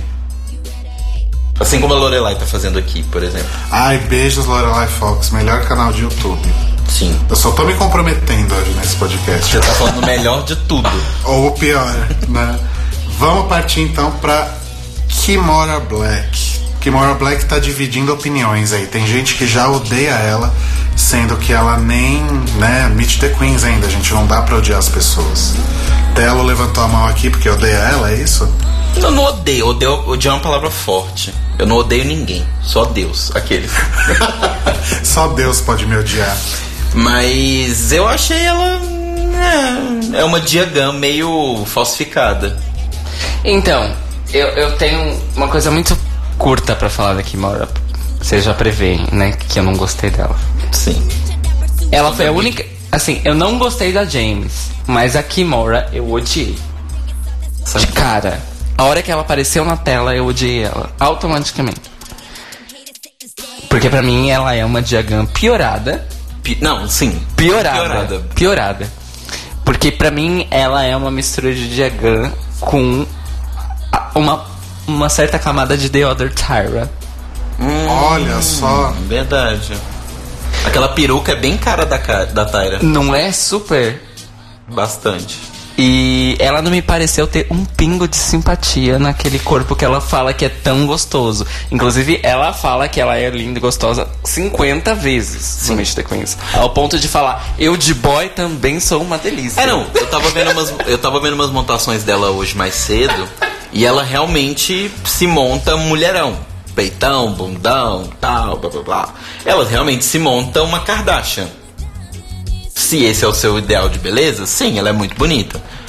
Mas o meu problema maior com ela foi. Ela tá ainda com aquele discurso insuportável da Dia, que é o lance de. Ai, fulano é busted. Assim. Não suporto busted. Gente, Como- até como- quanto? Como diria Cairo Braga, ugh. Ah, Ugh. Foi- Nossa, mas foi exatamente isso que eu fiz na hora que ela apareceu na tela. Ugh. Gente, assim, é, foi bizarro também, porque, tipo, todas as outras queens jogando um milhão de referências, né? Tipo, ah, porque esse meu look aqui, não sei o que, Gaultier, ai, Valentino e não sei o que, vira ela, ah, isso aqui é inspirado no look do Marco Marco. Oi? Não, é, é, inclusive eu gostaria de. Eu fiz, eu fiz uma anotação dedicada ao meu namorado Marco Magoga, que é assim. Que não é o Marco Marco. Que não é o Marco Ele Marco. tem bom gosto. Muito pelo. É o, é o oposto do Marco Marco. Que é a bicha aparece no Meet the Queens com uma réplica de Marco Marco. Gente, é. é- é não, ela vem lá com toda aquela pose, aí vai, vem falar que tá com uma réplica de Marco Marco. Ah, por favor. E né? aí depois solta, porque os homens héteros me amam, os homens gays me amam, as drags me amam. Eu não gostei. Tá, então a gente, entre aspas, odeia ela. É, e ela fala. E aí, pra mim, a cereja do bolo foi. Ai, porque esse nome é muito sexy, Kimora. Ninguém tem esse nome, não dá pra duplicar. Cuidado com a burra, né, gente? Aí ela falando que a, a inspiração inicial foi a Kimora Lee Simmons. Mas hoje ela é irrelevante, então tudo bem. Mais Essa uma foi a única parte ok. Mais uma conexão com Diagan via Bianca Del Rio. Exatamente. Bianca Del Rio chamava de Kimora Lee Kardashian. Exato, exatamente. Sim. Maravilhosa. Next! Agora vamos falar de coisa boa. Vamos, falar de, coisa ótima. de Nina Bonina, maravilhosa. Que eu não sei se vocês sabem, a Esther Berry e a, a Jasmine Masters começaram a namorar depois do programa e tiveram uma E filha. nasceu a Nina. My name is Jasmine Masters and I got something to say. RuPaul's Drag Race fucked that drag. Aí eu amei ela muito, em vários sentidos. Um dos principais é que Bonina é uma das minhas cores preferidas. O quê? Bonina. Bonina é uma cor? Há controvérsias. É uma cor infantil. Mas sim, é uma cor. E tem cor do quê? Bonina é tipo Bonina, vermelho escuro, é isso aqui, ó. Pera. Não. Os ouvintes não vão conseguir ver seu lápis. Esse aqui é Bonina. Ah, ok. A gente manda uma foto do lápis depois. É tipo vinho, gente. Borgonha. Borgonha é Bonina. Ah, em Borgonha. Entendi. Oi? É, o que eu gosto muito dela, a história dela contando como veio o nome, né? Que ela. Já ela- teve vários Ela nomes. teve vários nomes, aí um dia ela sonhou, acho que com esse nome, Nina, afinal é tão incomum, né? aí ela tava na boate, e alguém chegou e falou, come on, Nina Bonina. Ela falou, ah, dois mais dois são quatro, né? Foi bem maravilhoso. Nossa, a história. da- E ela já teve vários nomes. Sim. Nossa, muito bom. Eu amei ela. Amei, amei. Maravilhosa. Ela é nerd, ela é gamer, ela convidou a galera pra jogar com ela na PSN. Ela é a diferentona, né, do rolê. E ela tem aquele jeito maravilhoso das queens do, do sul, né? De, de falar, tipo Kennedy e Titi e a- aquela coisa de sempre jogar um girl no meio. Ela vai ser simplesmente maravilhosa. E ela já mostrou que realmente ela pretende fazer coisas diferentes, né? Eu acho que. Gente, meu celular falou sozinho. É que você falou ok, girl. É verdade! Ele achou que eu falei ok, Ok, Google. Ai, que burro. É, então, uma coisa que eu queria falar da Nina é assim, pra mim ela, ela cumpre um, um acho, acho, parece que ela vai cumprir um papel nessa temporada, que é um papel que não tem em todas, que é o que eu chamei de Maverick da temporada. Porque pelo visto ela é boa em tudo. Uhum. Em Você, todas. chamou do, você chamou do quê? Maverick. Não seria MacGyver? Não, não. As piadas do Rodrigo, elas continuam em Ao vivo, elas são 2017. Exato.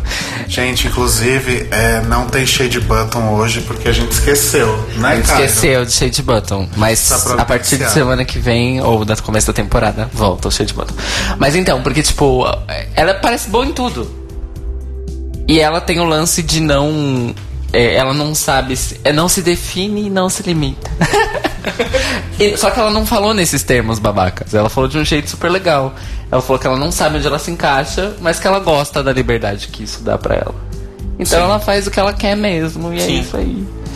E eu acho que o, o- a persona, vamos dizer, da Nina, que pelo menos pelo que deu pra perceber no trailer, é uma persona que eu gosto quando ela aparece em Drag Race, que é a pessoa que muitas vezes é usado de forma pejorativa, mas é da diferentona. É tipo, é alguém completamente fora do que as outras fazem, completamente, tipo, avulsa, seja visualmente ou seja no estilo do que faz. E ela meio que dá uma chacoalhada nas coisas, sabe? Sim. Tipo, muda muito aquilo. Então eu, eu, eu gosto quando esse personagem aparece nas temporadas e eu acho que ela vai ser dessa temporada. E ela, pelo visto, ela vai com. Talvez ela cumpra a profecia não realizada de Dex exclamation point. Pois é. Dogs Ejaculation Pond. A, a Nina não tá no meu top 3, mas ela é a minha Miss Congeniality. No meu ela digamos tá. assim. Agora vamos para uma Queen que vai trazer uma discussão maravilhosa pro programa, né? A gente já teve na quinta temporada a Mônica Beverly Hills se assumindo como uma, uma mulher transgênero no meio do programa, né? No, Sim. Em um dos episódios, ela durante o, o- o breakdown que ela teve, ela assume isso. E a gente já teve queens que ah, fizeram a transição depois de sua participação, né? Que foram a Kenya, a Digli, a Carmen, que eu me lembro, eu acho que não tem mais nenhuma, né? Tem a Sonic. Sonic, verdade, verdade, a Sonic. Depois que já tinham saído de suas temporadas, inclusive muito tempo depois. A Peppermint é a primeira Queen que já entra em Drag Race, a gente sabendo que ela é uma mulher transgênero. Sim. E isso é simplesmente maravilhoso, porque na verdade Drag Race nunca abriu de fato um precedente, né? Porque supostamente eles não sabiam que a Mônica estava no processo de transição. E a gente sabe que hoje, a- com a populariza- popularização do drag, não necessariamente você precisa ser um homem cis pra, eh, pra ser uma drag queen. Exatamente. Existem mulheres que são drag queens, existem pessoas transgênero que são drag queens, De ambos os sexos. de ambos os sexos, exatamente. Pessoas não binárias. Tem todo mundo fazendo drag, Grande gente. Ah, eu sempre esqueço do não- dos não binários. Tem um aqui do meu lado e eu esqueço. Mas eu acho isso muito legal porque nove temporadas depois, né, RuPaul, tava na hora de jogar uma luz aí nessa discussão.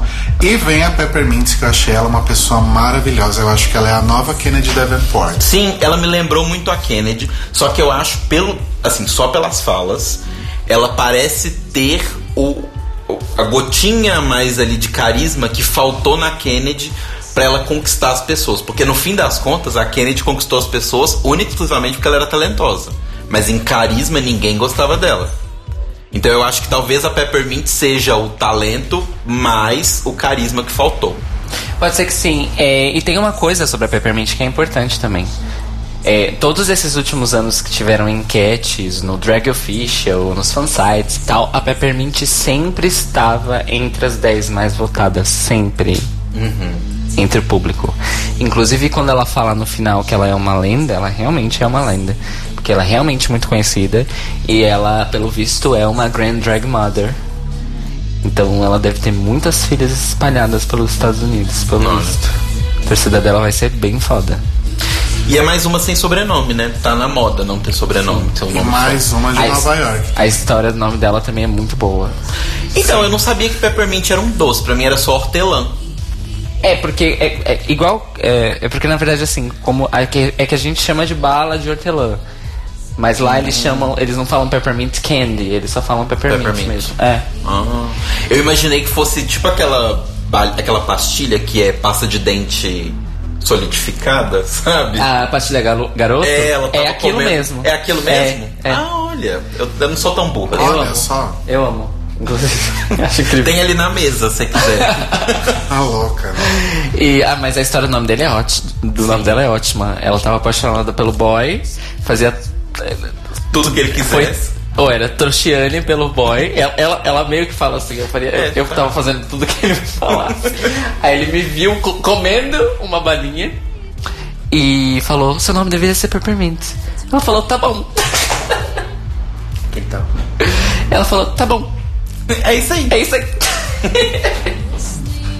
Ai, gente, muito bom. Também tá na minha torcida. Sim. E eu achei ela simpaticíssima, o sorriso dela é lindo. Sim, ela é muito bonita. Ela vai ficar em quinto lugar, de acordo com as minhas previsões. E na real, ela. Você fez listinha esse ano? Ainda não, calma. Eu acho que ela é a única dessa temporada que tem uma estética old school mesmo. É bem old school mesmo. Porque a Alexis, ela. Eu acho que o lance de performance dela é old school, mas a estética dela não é. Uhum. Entendeu? Sim. Eu acho que a é, Peppermint é mais old school, mais old school mesmo. Inclusive, esse ano eu vou fazer a minha listinha, só que eu preciso de um episódio pra isso. Ah. Na sétima temporada, vocês ficaram tirando sarro da minha cara, que eu, que eu tinha feito uma lista que era exatamente na ordem de todo mundo que saía. Vocês falaram que eu fiz depois, que era mentira. Esse ano eu Mas vou fazer. era. Vamos seguir agora pra uma que tá no top 3 de pelo menos nós três aqui, E a. que é o Hector Lima. Quer dizer, a Sasha. Beijo, Hector.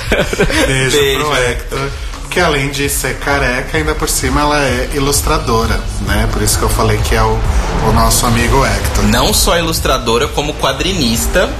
E ela dirige uma fanzine, que é uma revista bem conhecida, que é a Velour The Drag Magazine. The Drag Magazine. Que é uma revista que inclusive já ganhou prêmios. Sim, e na verdade ela, ela faz parte, ela é drag mother de uma house, a House of Valor. E tem filhas e sobrinhas, inclusive tem uma coisa interessante sobre a House of Valor. A House of Valor tem drag queens e drag kings. Olha, Olha, não são muitas as casas. E não são mesmo. E elas têm uma noite. Eu não, não sei qual é a cidade dela, inclusive, eu não esqueci de anotar.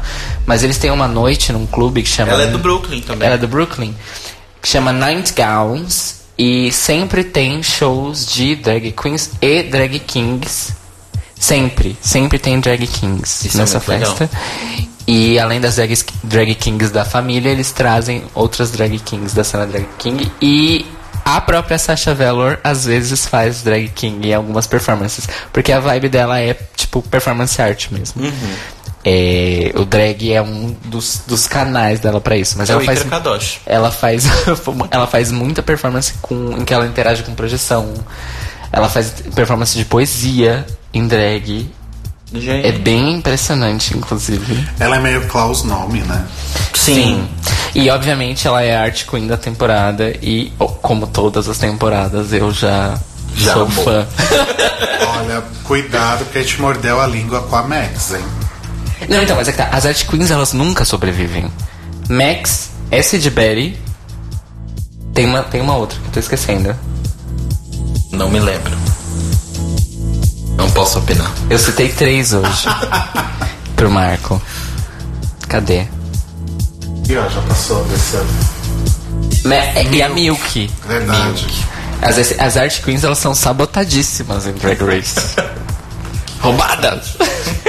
Mas enfim, Sasha Velour. Gente, ela dublou Kate Bush. Ela se monta de Nosferato pra dublar música romântica. Com um vestidinho vermelho. Ela é muito maravilhosa. Sim. E ela tem umas referências muito, muito fodas. Eu gosto de drag com referência. Tipo, por exemplo, o que a. Gente, eu esqueci. Não é Duda. Duda Delo Russo? Duda Delo Russo. O que a Duda Delo Russo faz, por exemplo, eu acho muito legal. Que é buscar umas referências bizarras que todo mundo lembra, mas ninguém lembra, sabe aquela coisa? Sim. todo mundo Sim. sabe o que, que é, mas ninguém lembra na hora. E usar isso, e eu acho que isso é, é muito interessante quando elas fazem, porque não fica só essa coisa de ai, couture, vestido. Exato, exato. Dior, E, e a Sasha, claramente, militante, é a mais militante, Sim. pelo menos no Meet the Queens, foi a que se mostrou mais militante. Sim. E ela falou uma frase que. Ai, muito maravilhosa no Meet the Queens dela. Que foi. Drag é a forma de arte da imaginação queer. Eu achei isso tão maravilhoso. Inclusive, Cairo já tatuou essa frase. Cairo já tatuou a frase, tá aqui com a tatuagem nova, enfim. Vamos seguir.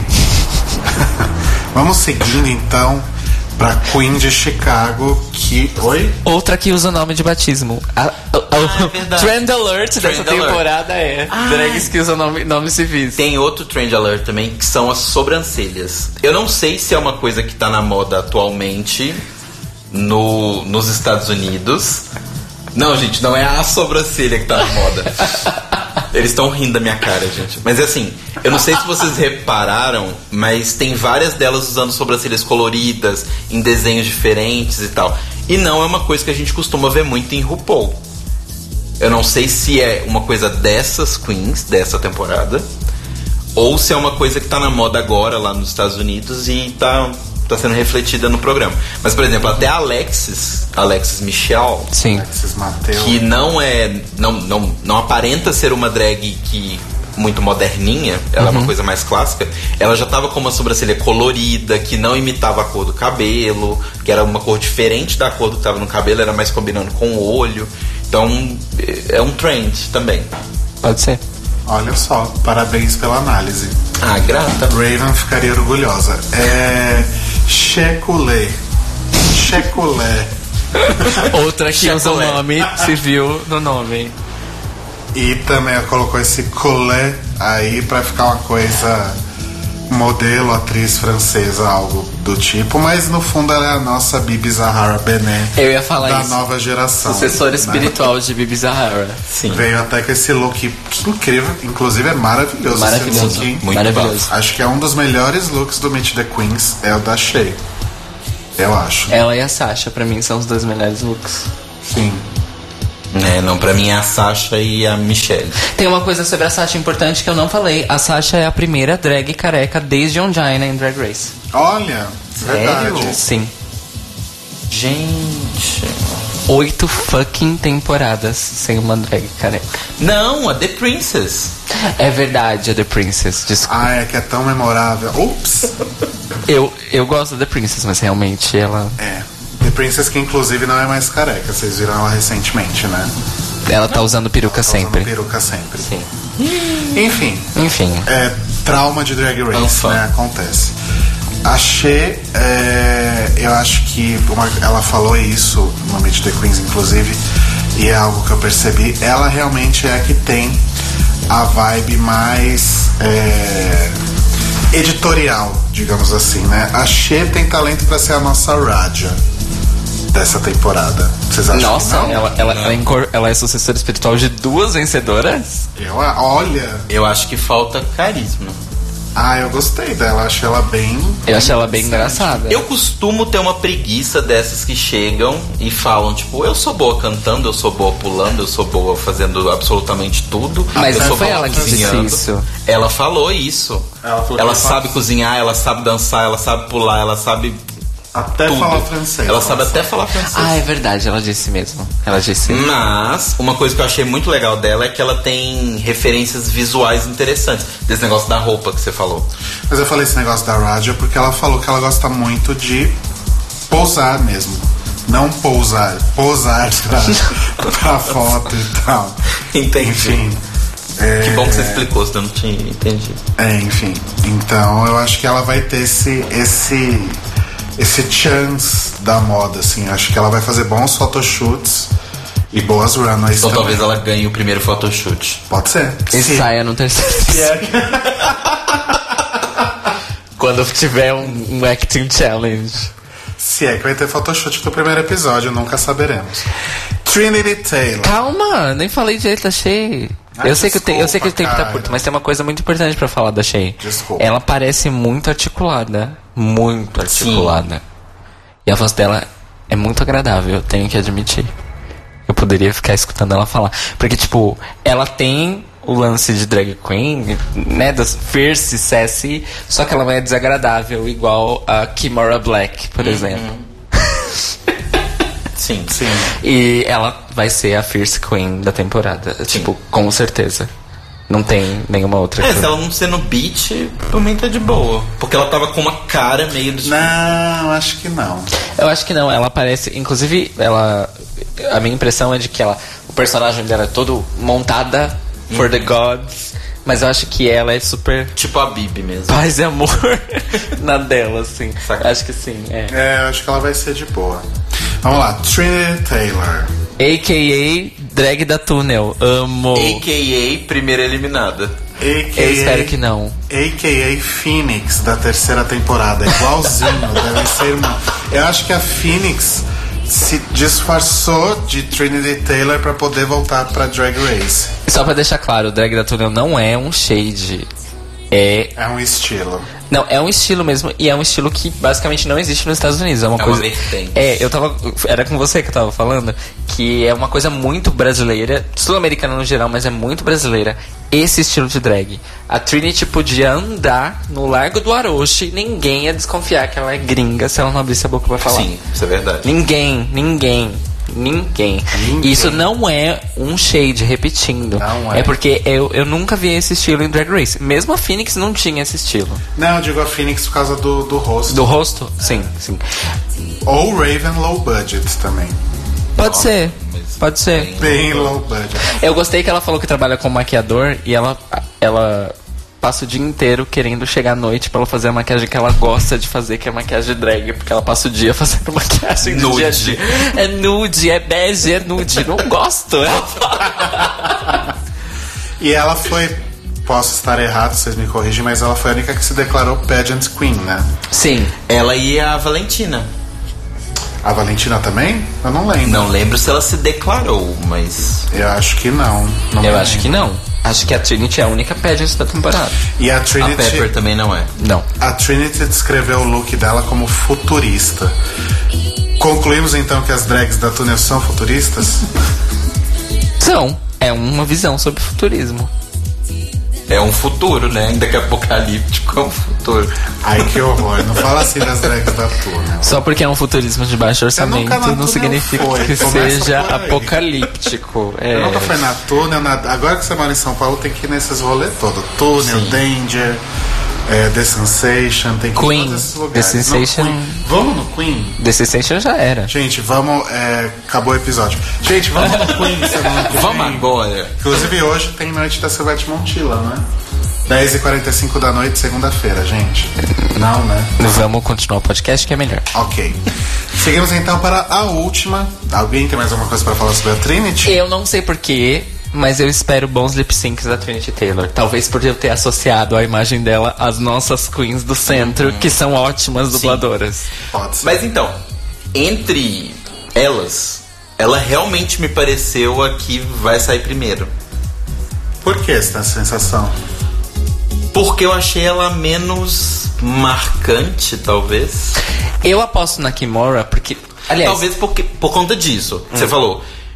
Eu já vi isso várias vezes, porque ela é parecida com o que a gente tem Sim. aqui. Que não é ruim, mas eu já estou habituado, então não me marcou. entendi. Entendi. eu acho que ela, que ela se apagou na multidão ali, entendeu? Faz sentido. Pode ser. O- Faz, um, faz um certo sentido. O meu lance é que eu acho que a Kimora. A Kimora é a única que faz a linha Fish. Que, tipo, que deliberadamente faz a linha Fish. Essa é o drag dela dessa temporada. Isso já é bem diferente, porque normalmente tem duas ou três dessas cada temporada. A, a Moan pode até chegar perto, mas a Moan ainda assim dá uma viajada, porque a Moan tem um lance de fetiche, showgirl. Isso sai do Fishness. A Kimora Black, pra mim, eu espero que ela tenha o mesmo destino da Vivienne Pinay. Saia rápido, porque ela não tem graça nenhuma. Ai, saudades, Viviane Pinay. É, vamos então agora para a única latina, que é a Valentina. Outra com uma história de nome maravilhoso. Ela tem várias coisas chamadas Valentina. Eu gosto da coisa da mãozinha. Valentina. Valentina. E como toda queen latina, né? Latinos que somos, maravilhosa, eu diria. Sim. Porque afinal todo mundo que nasceu da do muro do, do Trump pra Pra baixo, baixo. maravilhoso. É maravilhoso. Sim, isso é Exato. verdade. Tirando que ela fala que ser magra é uma qualidade. Ah, sim. É verdade, né? Que, gente, um MT Quiz inteiro, 13 queens, sem nenhum shade, merda, não ia acontecer. A gente sabe Sem disso. nenhum close errado, né? Não, É porque isso nem foi- Eu falo shade merda mesmo. Não, mas não foi shade. Ela, ela realmente não tava querendo atingir ninguém. Ela realmente acha que ela ser magra é uma qualidade dela. Tanto que ela repetiu isso na entrevista ao vivo com a Michelle no Ah, Facebook. é só close errado. E a Michelle deu um. Uma bela de um puxão de orelha nela. Então a Michelle Michelle falou assim: aprendeu? tem tantas coisas melhores pra ser do que ser magra, viu, gato? A Michelle aprendeu então? Não sei. Inclusive eu já, Vamos- eu já dei, eu já dei esse, esse essa texto pras pessoas que ficaram. Ai, Michelle lacrou, pisou. Eu falei, então, Michelle é a pessoa que dá parabéns quando as pessoas perdem peso? Aham, sei. Pois é. Bom, as pessoas mudam. Vamos torcer. Vamos torcer, vamos torcer, vamos torcer. O look da Valentina do Meet the Queens tava lindo. Aquela peruca, Jesus. Sim, eu achei muito fofa também. E eu gostei que ela citou Almodóvar como referência. Sim. O problema é que ela falou que ela gosta de demorar muito tempo pra se arrumar, né? É, ela acende vela, toma um vinho. É igual eu. Imagina quando ela eu na vou me arrumar workroom, aqui. gente. Ela na workroom acendendo uma vela, pegando um vinho, o pau comendo lá, todo mundo cortando, costurando, ela lá tomando um vinho, Ah. pensando, ai, o que, que eu vou fazer na minha cara hoje? Aí dá lá. Ai, tem que comprar papel higiênico. Tem uma coisa sobre ela. Se ela for tipo a Dor, que passa na simpatia, mas acaba. É porque assim, a Dor não foi tanto pro Bottom, mas se ela acabar indo pro Bottom, as chances dela ir pra casa no lip sync são muito baixas, porque eu vi duas performances dela hoje, as duas com músicas em espanhol, que pelo visto é uma coisa que ela faz muito, e são músicas antigas, ou seja, eu tô apostando que é tipo músicas que a vovó ouvia quando eu era criança. É, e ela é foda de lip sync. E quando ela fala Season 9 is going to be drama, é porque drama é o lance dela em performance. Saquei. Ela é do cacete interpretando. Muito boa, muito boa mesmo. Pena que não tem música masculina no lip sync, porque senão podia ter La-Barca, né? Ia ser muito Ela emocionante. podia dublar Julio Iglesias, pelo amor de Deus. é. Eu acho. Eu, vou eu mandar, de vou mandar no. Twitter Eu voto em dela. La-Barca. Manda no Twitter dela pra ela voltar no tempo e dublar lá. E outra com um sorriso muito bonito também. Sim. Sim, ela é muito fofa. Ela é fofa. E, e a maquiagem, aquele estilinho dela, ela falou várias referências, mas uma que eu não lembro se ela falou é Bond Girl dos anos 60. Ela tava muito Bond Girl, assim. É, ela falou É dos anos verdade. 60. Ela falou dos anos 60, ela só não especificou a Bond Girl. Sim. Por causa dos cílios. É, por causa daquele cílio twig. Exato. Estamos ouvindo aí Vanessa da Mata com ai ai ai ai ai ai ai ai ai ai Deep Lick Mix. Entre parênteses, tomar um banho de chuva, chuva. São 10h50 da Eu vou noite. trocar de música, vai. E o Cairo Braga vai por agora a transição para o nosso Ah, é? encerramento. Já? Ué, gente, a gente ainda tem algumas coisas pra falar, mas já vamos encerrando. Tá bom, então eu vou Tá fazer bom. a transição, tá bom? Não tô acostumado no ao vivo. Nem eu, eu posso estar fazendo errado, inclusive.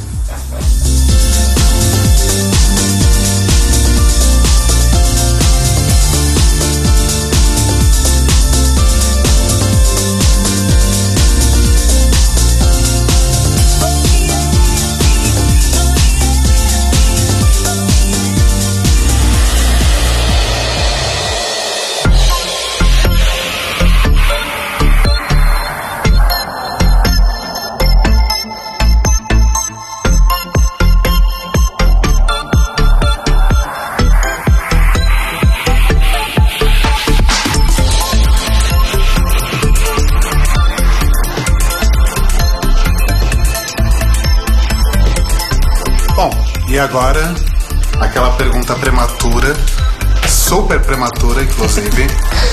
Porque a gente só tem o Meet the Queens e vídeos do YouTube como referência, mas eu queria saber, Telo Caetano, quais são, qual é o seu top 3? Eu primeiro? É. Tá. Ó, antes de chegar aqui e conversar com vocês, porque a gente não trocou experiências antes, Sim.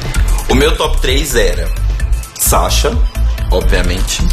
Sasha Bell arrasando. Finalmente vai ter uma Sasha talentosa, né? Não é? Nina Bonina, Master, e era a Eureka. Porque eu achei ela interessante. Eu achei ela legal. Mas vocês me convenceram a Sem. não escolher ela e escolher a Peppermint. Ok. Olha, arrasou.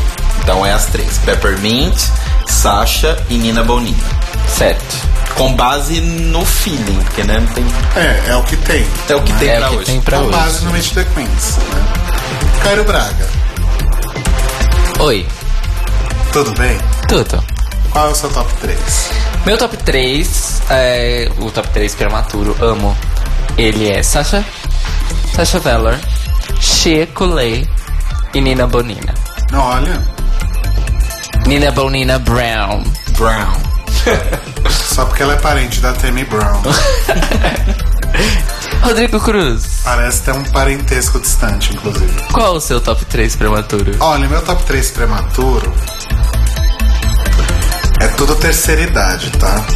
É a. Ai, é que eu posso falar o top 4? Charlie Hyde, porque eu sou Charlie muito Hyde. fã Não, desde eu antes. achei ela muito legal. Vocês falaram várias coisas legais, mas eu ainda acho que a Peppermint Bate ela. é. Ó, o meu é Charlie Heights, James Mansfield. Sério? E Sasha Velour. Sasha Bella. Sasha Bella. Mas a Sasha Velour não é terceira idade. Ela É. tem a minha idade. A Sasha Velour tem 29, tá velha já. Nossa, se ela tá velha, Se ela tá velha, você tá o quê? é, você Idosa? tá morrendo já, né? Decrépita? Eu já vou ficar viúva semana que É vem. melhor vocês casarem logo pro Tela não ficar na rua da amargura, hein? Tá, mas eu jurava que ela era mais velha. Olha só. Agora eu vou fazer a pergunta É estilinho, prematura. Né? Hum. Passa. First boot. Telo. Trinity Taylor. Rodrigo. Eu não tava preparado. É. Pheromone. A minha aposta de, de first boot, talvez porque eu queira que ela seja first boot, é a Kimora Black. Tá, mas você realmente, do fundo do seu coração, acha que ela vai ser a primeira? Eu acho. Tá. Eu realmente acho. Gente, eu tô achando que Kimora Black vai ser a. a Miss Fame dessa temporada, hein? A gente ficou o, o podcast inteiro querendo que ela saísse. Ela foi sair lá no finalzinho já. E a Kimora, assim, das queens que entraram, é uma das que eu mais lembro das pessoas comentando sobre ela. Eu acho que demora pra Kimora sair. Meu Deus. Desculpa. Você tá expulsando todas as pessoas do chat, não tem ninguém no chat interagindo mais. Tem- O site da Sen saiu do ar de novo. Felipe Raulino tá lá, mas acho que ele Saiu do ar, gente. tá só lá, né? Saiu do ar? Saiu. Ah, saiu do ar de novo. A gente derrubou o site da Sens duas vezes hoje. Ah, não, pera. Tá aqui, não, desculpa. Tá no ar, tá no ar sim. Tá no ar? Tá, tá no ar. Mas as pessoas não estão interagindo, só tem o Felipe Raulino. Inclusive, beijo, Felipe. Beijo, Felipe, na boca, de língua. Ah, louca. É... Telo, faça uma pergunta a você agora. Nossa, pera. Uma pergunta. Tá. Quem vai ser a Miss Congeniality? Eu já falei que é a Nina Bonina. Tá, mas eu tô fazendo a pergunta agora oficialmente, antes era off the records. Nina Bonina? Sim, E você, pois Braga? ela é simpática. Congeniality, eu acho que. Peppermint. Olha. Boa. E você? Aí eu já acho que já dá a chave. A Charlie? Com certeza. Eu também acho que é Faz forte sentido. candidata. Forte candidata. sentido. Forte candidata. Agora sim, né, gente? É... Top 3 a gente sempre escolhe aquelas que a gente gostou. Uhum, certo? Certo. Agora vamos tentar pensar fora da caixa, vamos tentar pensar o Mas a gente não sabe. A gente não tem material. Gente, eu acho que quem vai ganhar é a Kimora Black. Aqueles, não, não sei, tô, tô falando qualquer bosta. Mas eu acho que, pelo menos do meu top 3, eu não vejo nenhuma ganhando, de fato. Nem a Charlie, nem a May, nem a James, nem a, a Sasha. Eu falando, né? Porque eu sempre gosto das que não ganham, né? Quando que uma Queen que eu gostava ganhou? Passou da metade da temporada. Acho que a, a última Queen que eu gostava muito que ganhou foi a Jinx, porque o resto. Eu gostava da Dor, A não ganhou, mas ela foi até bem longe. mas ela não ganhou. Ah, tá, desculpa. Ela não ganhou. Mas, uma, assim, agora que a gente analisou tudo já, eu queria perguntar pra vocês como que vocês acham que vai ser o clima da temporada, o temáticas. Pra que lado vocês acham que vai levar? Tipo, agora que a gente já viu a cara delas e o que, que elas dizem que sabem fazer. Eu acho que vai ter essa pegada política sim. Ah, obviamente o- a eleição não tinha acontecido quando a temporada terminou de ser gravada.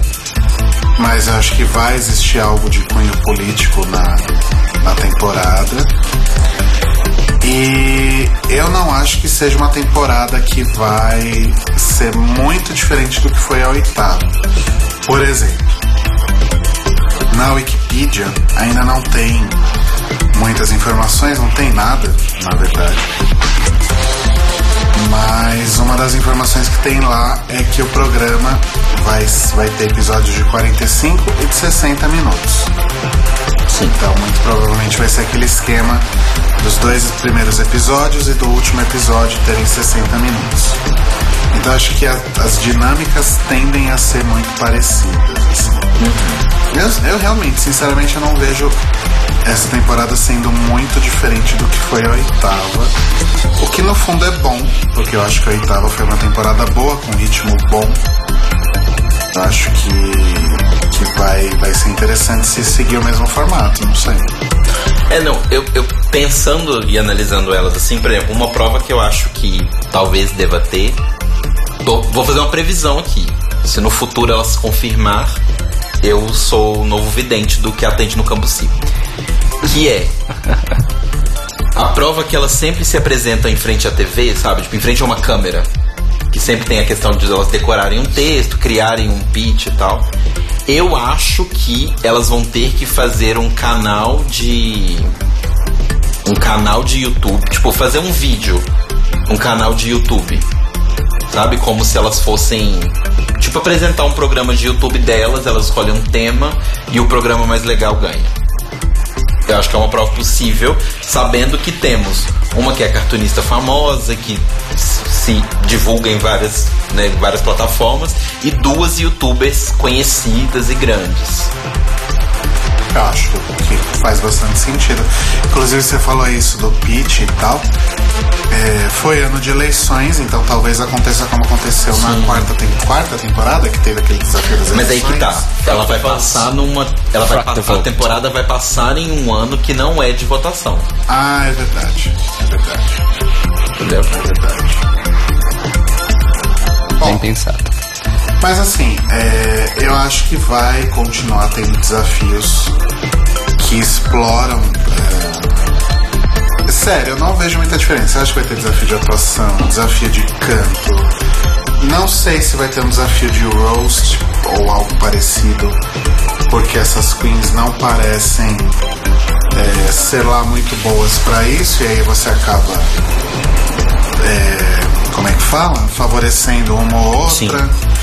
Mas enfim, eu, eu realmente não vejo muita coisa diferente. O que, que você acha, Caio? Desculpa, eu tava resolvendo questões técnicas. Ai, não, tudo bem. Retomando aqui pro Caio O menino do cabo tava resolvendo o negócio. o que você acha que vai ter de desafios, de temática, de. Ah, ok. Eu peguei alguma coisa, algumas coisas que vocês estavam falando, concordei com elas. Mas eu acho que talvez a RuPaul faça algum desafio. Hum, vamos ver. Porque assim, teve uma coisa que me deixou pensando. Alguém falou com a Michelle no Twitter sobre quando vai sair a lista dos Celebrity Guest Judges, né? Dos, dos jurados convidados. E a Michelle falou em letras maiúsculas: You're all gonna gag. Já acendeu no meu coração a chama da Lady Gaga. Essa chama que nunca vem, né? Essa chama que nunca vem. Mas ela está em turnê, ela fez o Super Bowl, então assim. Estão... Mas isso foi gravado ano passado. Mas, gente, as pessoas já sabiam que ela ia fechar essas coisas. Então, assim, ela ia ficar o ano todo divulgando as coisas. Não, então, mas é que tá. A Gaga ia, no meio da produção do disco dela, fazer isso, porque a Gaga tem uma coisa que quando ela tá gravando o disco, ela meio que não faz mais nada. Tanto que quando ela grava disco, ela some. Ela some. Por meses. Entendi. Bom, não sei. Mas é porque eu não acho que. Que seria uma oportunidade perdida pra ela, porque ela tá divulgando o disco. É interessante ela aparecer no programa. Sim, de fato. Né? É, mas meu ponto é assim, eu. É, a chama da Gaga acendeu e eu fiquei pensando que talvez ela possa fazer uma coisa na linha daquele desafio do John Waters. Fazer um desafio que seja temático Gaga. de alguma é, figura ou recente Madonna. ou mais antiga da cultura LGBT dos Estados Unidos. É, seria legal se ela fizesse um rolê histórico, mas pode ser que ela pegue um- uma temática mais recente, por Porque exemplo. podiam refazer o de Madonna, deu tão errado quando eles tentaram. É, é porque que foi uma, é porque foi uma, uma prova melhor. Não, é que foi uma runway de Madonna. eu tô Sim, pensando mas- em, em, em challenge, main challenge mesmo. tipo, uma main challenge temático Lady Gaga seria incrível. É, seria talvez redundante, porque seriam drags imitando uma cantora que faz drag. Mas. Mas eu acho que dá pra tirar algum tipo de criatividade desse tipo. Disso, por exemplo. Mas, com a saída de Lucian Piani, os desafios musicais estão. Eu não sei o que esperar. Pois é. Porque a gente sabe o universo que o Lucian trabalha, mas a gente não sabe, não sabe nem quem vai ser. Eu acho que a pessoa do disco já foi revelada. Mostraram uma foto dele. O disco foi produzido pela Elis Mia. Foi o Elis Mia O de Remember Me. Na verdade, o Remember Nem todas Me- as faixas são produzidas por Exato. ele. Remember Me, na verdade, é um, É um disco de um disco de releitura. remixes. Se eu não me engano, são dois volumes, né? O primeiro volume compreende, com- compreende, compreende desde Supermodel até o, o Foxy Lady, Ho Ho Ho, etc. Então o volume 2 deve compreender de Champion até, até Realness ou até Butch Butch. Bom, é, falando em disco da RuPaul, ela lançou Remember Me, acabamos de falar.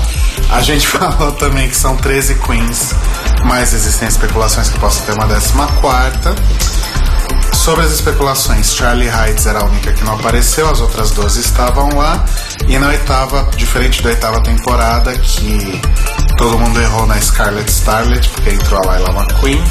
Então, é, parabéns aí pro CSI da nona temporada. Sherlock Holmes. E outra coisa que não podemos deixar de falar é que Matthew Anderson não é mais o responsável pelos looks e cabelos da RuPaul. A RuPaul abriu a corrente. Soltou Agora, o homem. Agora quem faz a make é a Raven e a Delta faz os cabelos. Os cabelos. Pelo E menos já- nessa. Pelo menos na nona temporada Sim. de Drag Race. E Não- já podemos ver a diferença no teaser. Exatamente. Inclusive, várias pessoas criticaram. Eu achei interessante a mudança. Eu também. Acho que é válida. Eu também. E, e eu realmente acho que aquele vestido foi. Foi a- tirado do look da. Da Naomi. Da Naomi. Isso não é um problema. Não, não é um problema. Não é um problema. Não é a primeira vez que a RuPaul faz isso, inclusive. Porque ela é o quê? Porque ela pegou o look verde da Cheryl Meadows também. É e, o- verdade. e outros looks também. Sim. Mas é isso, gente. A gente tá meio que estourando de tempo aí. Então foi. Esse primeiro episódio foi um pouco conturbado pra você que tá ouvindo aí pelo, pelo Mixcloud amanhã, no futuro, né? Então você vai ver aí que a gente de Futuro. problemas. Mas a gente quer agradecer de qualquer forma a todo mundo que conseguiu ficar aí pelo menos um pouquinho de tempo com a gente ao vivo. Vamos trabalhar aí todas essas questões técnicas para semana que vem já estar tudo bem, né? Exato. Mas obrigado para quem conseguiu ficar tudo ou que conseguiu ficar só um pouquinho. A gente vai ver tudo direitinho para ficar cada vez melhor para estar tinindo quando a temporada começar de verdade, inclusive as possibilidades de interação. Então, beijos para vocês todos que ficaram aí com a gente. Por enquanto, só no finalzinho aqui, tô vendo só o Felipe Raulino e o No chat da o Sense, pelo menos. chat. e o Anonimar67 no, no chat da, da Sense, no grupo ninguém mais se manifestou, enfim. Mas quem ouvir aí pelo Mixcloud também espero que, que tenham gostado desse episódio e que possam estar ao vivo aí com a gente semana que vem, na segunda-feira, nove da noite, Aqui no Na- sensecast.org. sensecast.org. A gente tem beijos? É, eu, eu gostaria de mandar um beijo e agradecimento pro Diego, da Sense. Sim, beijo, Diego. Beijo pro Diego. Beijo, que Diego, e a- obrigado. Muito obrigado por nos receber. Exato. A gente tá super feliz com a casa nova. na nossa casa nova. É, mas a nossa casa nova, que hoje levou um baque por causa da chuva, porque tudo, tanto aqui como lá, é Gente, projeto de paixão. Ninguém tá ganhando um centavo, nem aqui no Library, nem na Sense. Tá? Poderíamos estar ganhando patrocinadores. Inclusive, em breve, a Sense vai abrir um botãozinho de doação lá pra vocês contribuírem pro projeto. E gostaria de agradecer ao Diego e a todo mundo que faz essa estrutura funcionar. Um beijo pra todos eles. E vamos aí, 2017 ao vivo, cada semana melhor, vamos construindo. Sim. Projetos independentes, é assim que se faz. Vai, vai dar tudo certo e vai ficar tudo lindo. Exato. Estejam com a gente semana que vem, porque no nosso warm-up, a gente já pode falar o episódio da semana que vem ou vocês querem falar? Pode, pode, Pode, falar o plano. pode. Plano até a temporada. Não, vamos falar só o próximo. Só o Vamos próximo? liberar os poucos. Tá, ok. Aí no nosso, no nosso warm-up, é, até a temporada começar, o que deve acontecer pelas minhas previsões aí, no dia 2 de março. Então até lá, a gente vai ter pautas relacionadas a RuPaul's Drag Race, diretamente ou não. E semana que vem, então, dia 13 de fevereiro, às 9 da noite, próxima segunda-feira, a nossa pauta é RuPaul's Drag Race Season 2. Sim, Season 2. Raven, Tyra, Jujubee e a deusa, a diva, o ícone, o terceiro olho de Ra, Nicole Page Brooks from Atlanta. Georgia. Esperamos vocês então segunda que vem. Mais uma vez, muito, muito obrigado. E desculpa mesmo pelos probleminhas, mas vai ficar tudo lindo nos próximos. E só pra lembrar, se você quiser ouvir a gente ao vivo segunda-feira que vem às 21 horas, nós tudo dando certo, estaremos em Sensecast, sense com N's, cast.org, ou você pode ouvir o sinal da Sense nos vários aplicativos de rádio, incluindo o TuneIn, que pode ser acessado num computador, tunein.com, o Radio.garden, que é um grande mapa mundial de rádios online, o myradio.com e o radiosonline.com.br. Estamos em todos os apps possíveis, tem o app da Sense também. E se você quer ouvir gravado, não se esqueça, mixcloud.com.br podcast. Aqueles que você já conhecem. Exato. E, RS e o nosso feed no iTunes, no Podflix e nos links aí que Não temos tem desculpa. disponíveis. Não tem desculpa, Não gente. tem como não ouvir. E a gente vai avisando vocês também pelo Facebook, tanto na página quanto no nosso grupo A Biblioteca. Exatamente. Então vamos que já deu a hora, gente. Então. Beijo. Beijo. Mua, mua. Mua.